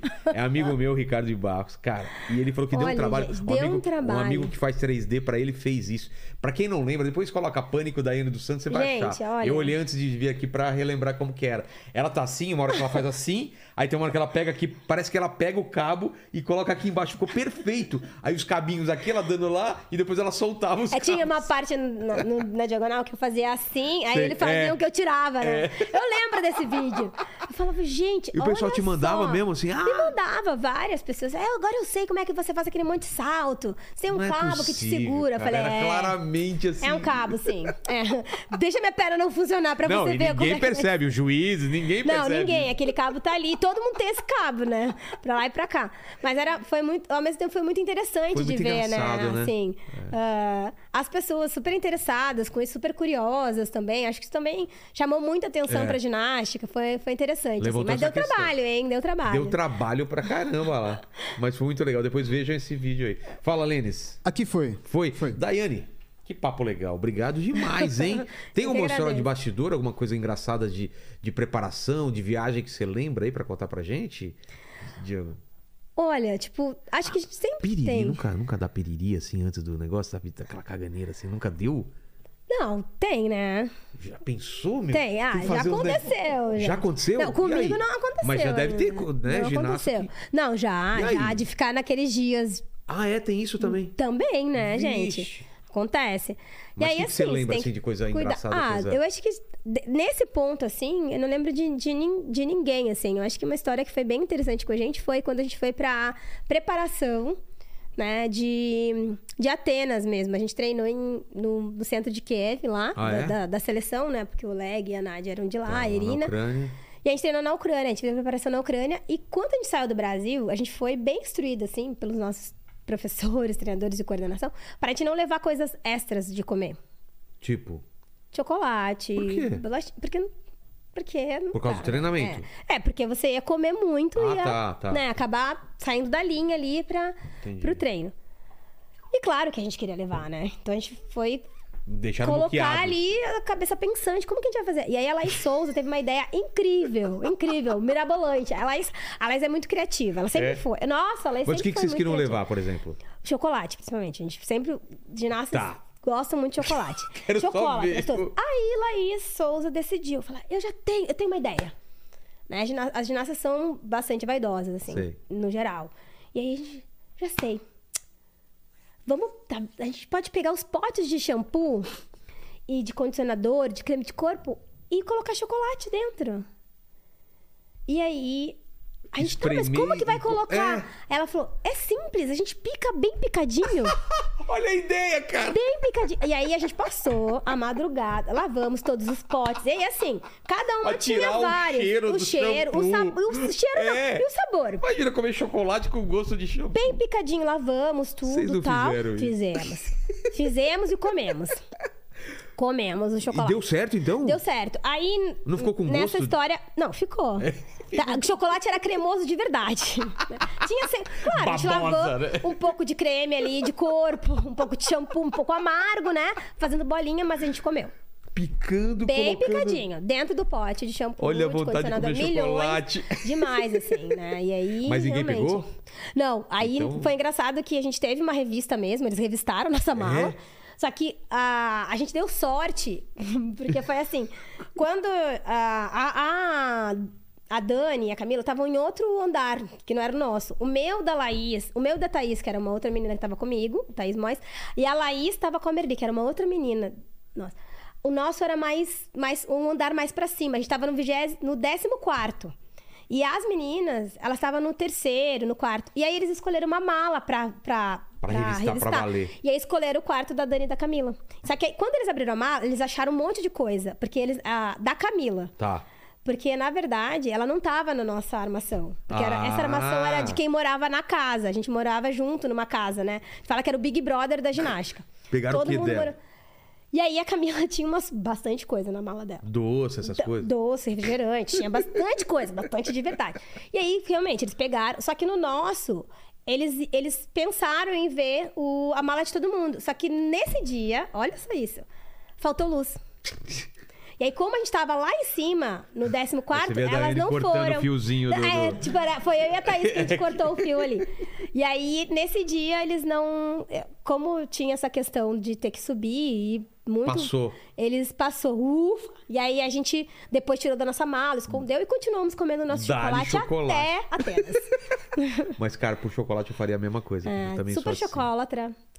Hoje tá melhor um pouco, assim, mas nossa, na época É? da ginástica, muito. Meu Deus. Dani, obrigado demais. Mas você não está livre porque faço três perguntas finais para todos os convidados e contigo não vai ser diferente. Falamos da sua história de vida, da sua carreira aqui relacionada ao esporte. E olhando para trás, qual foi o momento mais difícil da sua vida ou da sua carreira? Foi esse momento do Acho, doping mesmo? É. acho que essa- esse do doping foi, acho que, mais difícil, assim. Acho que porque eu não esperava mesmo viver isso. Então, isso, esse com certeza foi o mais difícil É. da minha carreira. E vamos morrer um dia, Dani. Vamos. Talvez demore muito tempo, espero que demore muito tempo, uns 200 anos, a, a medicina evoluindo aí, quem sabe. Mas o pessoal que voltar daqui 369 anos para esse vídeo querer saber quais seriam suas últimas palavras, seu epitáfio. Foi mortal. Fui, gente. Esse mortal funcionou. Cara, muito bom, foi mortal. Fui. Fui. Parti. E a terceira pergunta, Dani, se você tem uma dúvida na vida, um questionamento que você se faz, qual é? Eu tenho uma dúvida aqui. Nunca ninguém conseguiu e eu tô ainda pensando nisso. Quem nasceu primeiro, o ovo ou a galinha? Tem E aí? resposta, Lene? gente? Olha, difícil, hein? Paquito, O ovo, né? por quê? Porque Quem antes, botou? antes das galinhas já tinha ovo de outros animais que já botavam ovo. Ah, aí, Ah, e aí ah, foi uma ovo evolução. de dinossauro e aí foi uma galinha. E aí só um pouquinho, foi uma foi agora Uma não sei, mutação? se, não sei se foi uma evolução, mas foi uma mutação, porque Ah, então do você dinossauro acha? era É. desse tamanho da galinha É, mas a galinha, as galinhas vieram dos dinossauros, vocês sabem, né? foi ficando salário mínimo cada vez mais. Peraí, peraí. É, então. As galinhas vieram do dinossauro. É. A inflação foi aumentando aí eles não conseguiam comer muito, foram Entendi. diminuindo, entendeu? Entendi. Aí o. A gente tem aqui um dinossauro que ficou aqui, né, falando com a gente aqui no meio da, da live aqui do vizinho, né? Ah, esse, Que esse ouvindo o aqui pterodáctilo É o aí. pterodátilo ali. Então você acha que foi o ovo primeiro? O ovo ovo que primeiro. veio primeiro. Tá. Aí, ó. Já sabe nome, mas eu vou pesquisar. Pesquisa, eu acho que foi a galinha que veio primeiro. Mas é, mas é difícil, ela né? viajou no tempo, voltou no tempo, botou o ovo que ela mesma ia nascer. Aí vira, vira um ciclo completo. A galinha construiu uma máquina de, do tempo, voltou pro passado para construir, para botar um ovo que ela mesma ia. Nossa, que, que loucura, gente. Entenderam? Paquito tá te Valeu, influenciando. viu? gente. Obrigado demais por esse papo. Deixa o like aí, se inscreve no canal. Tchau.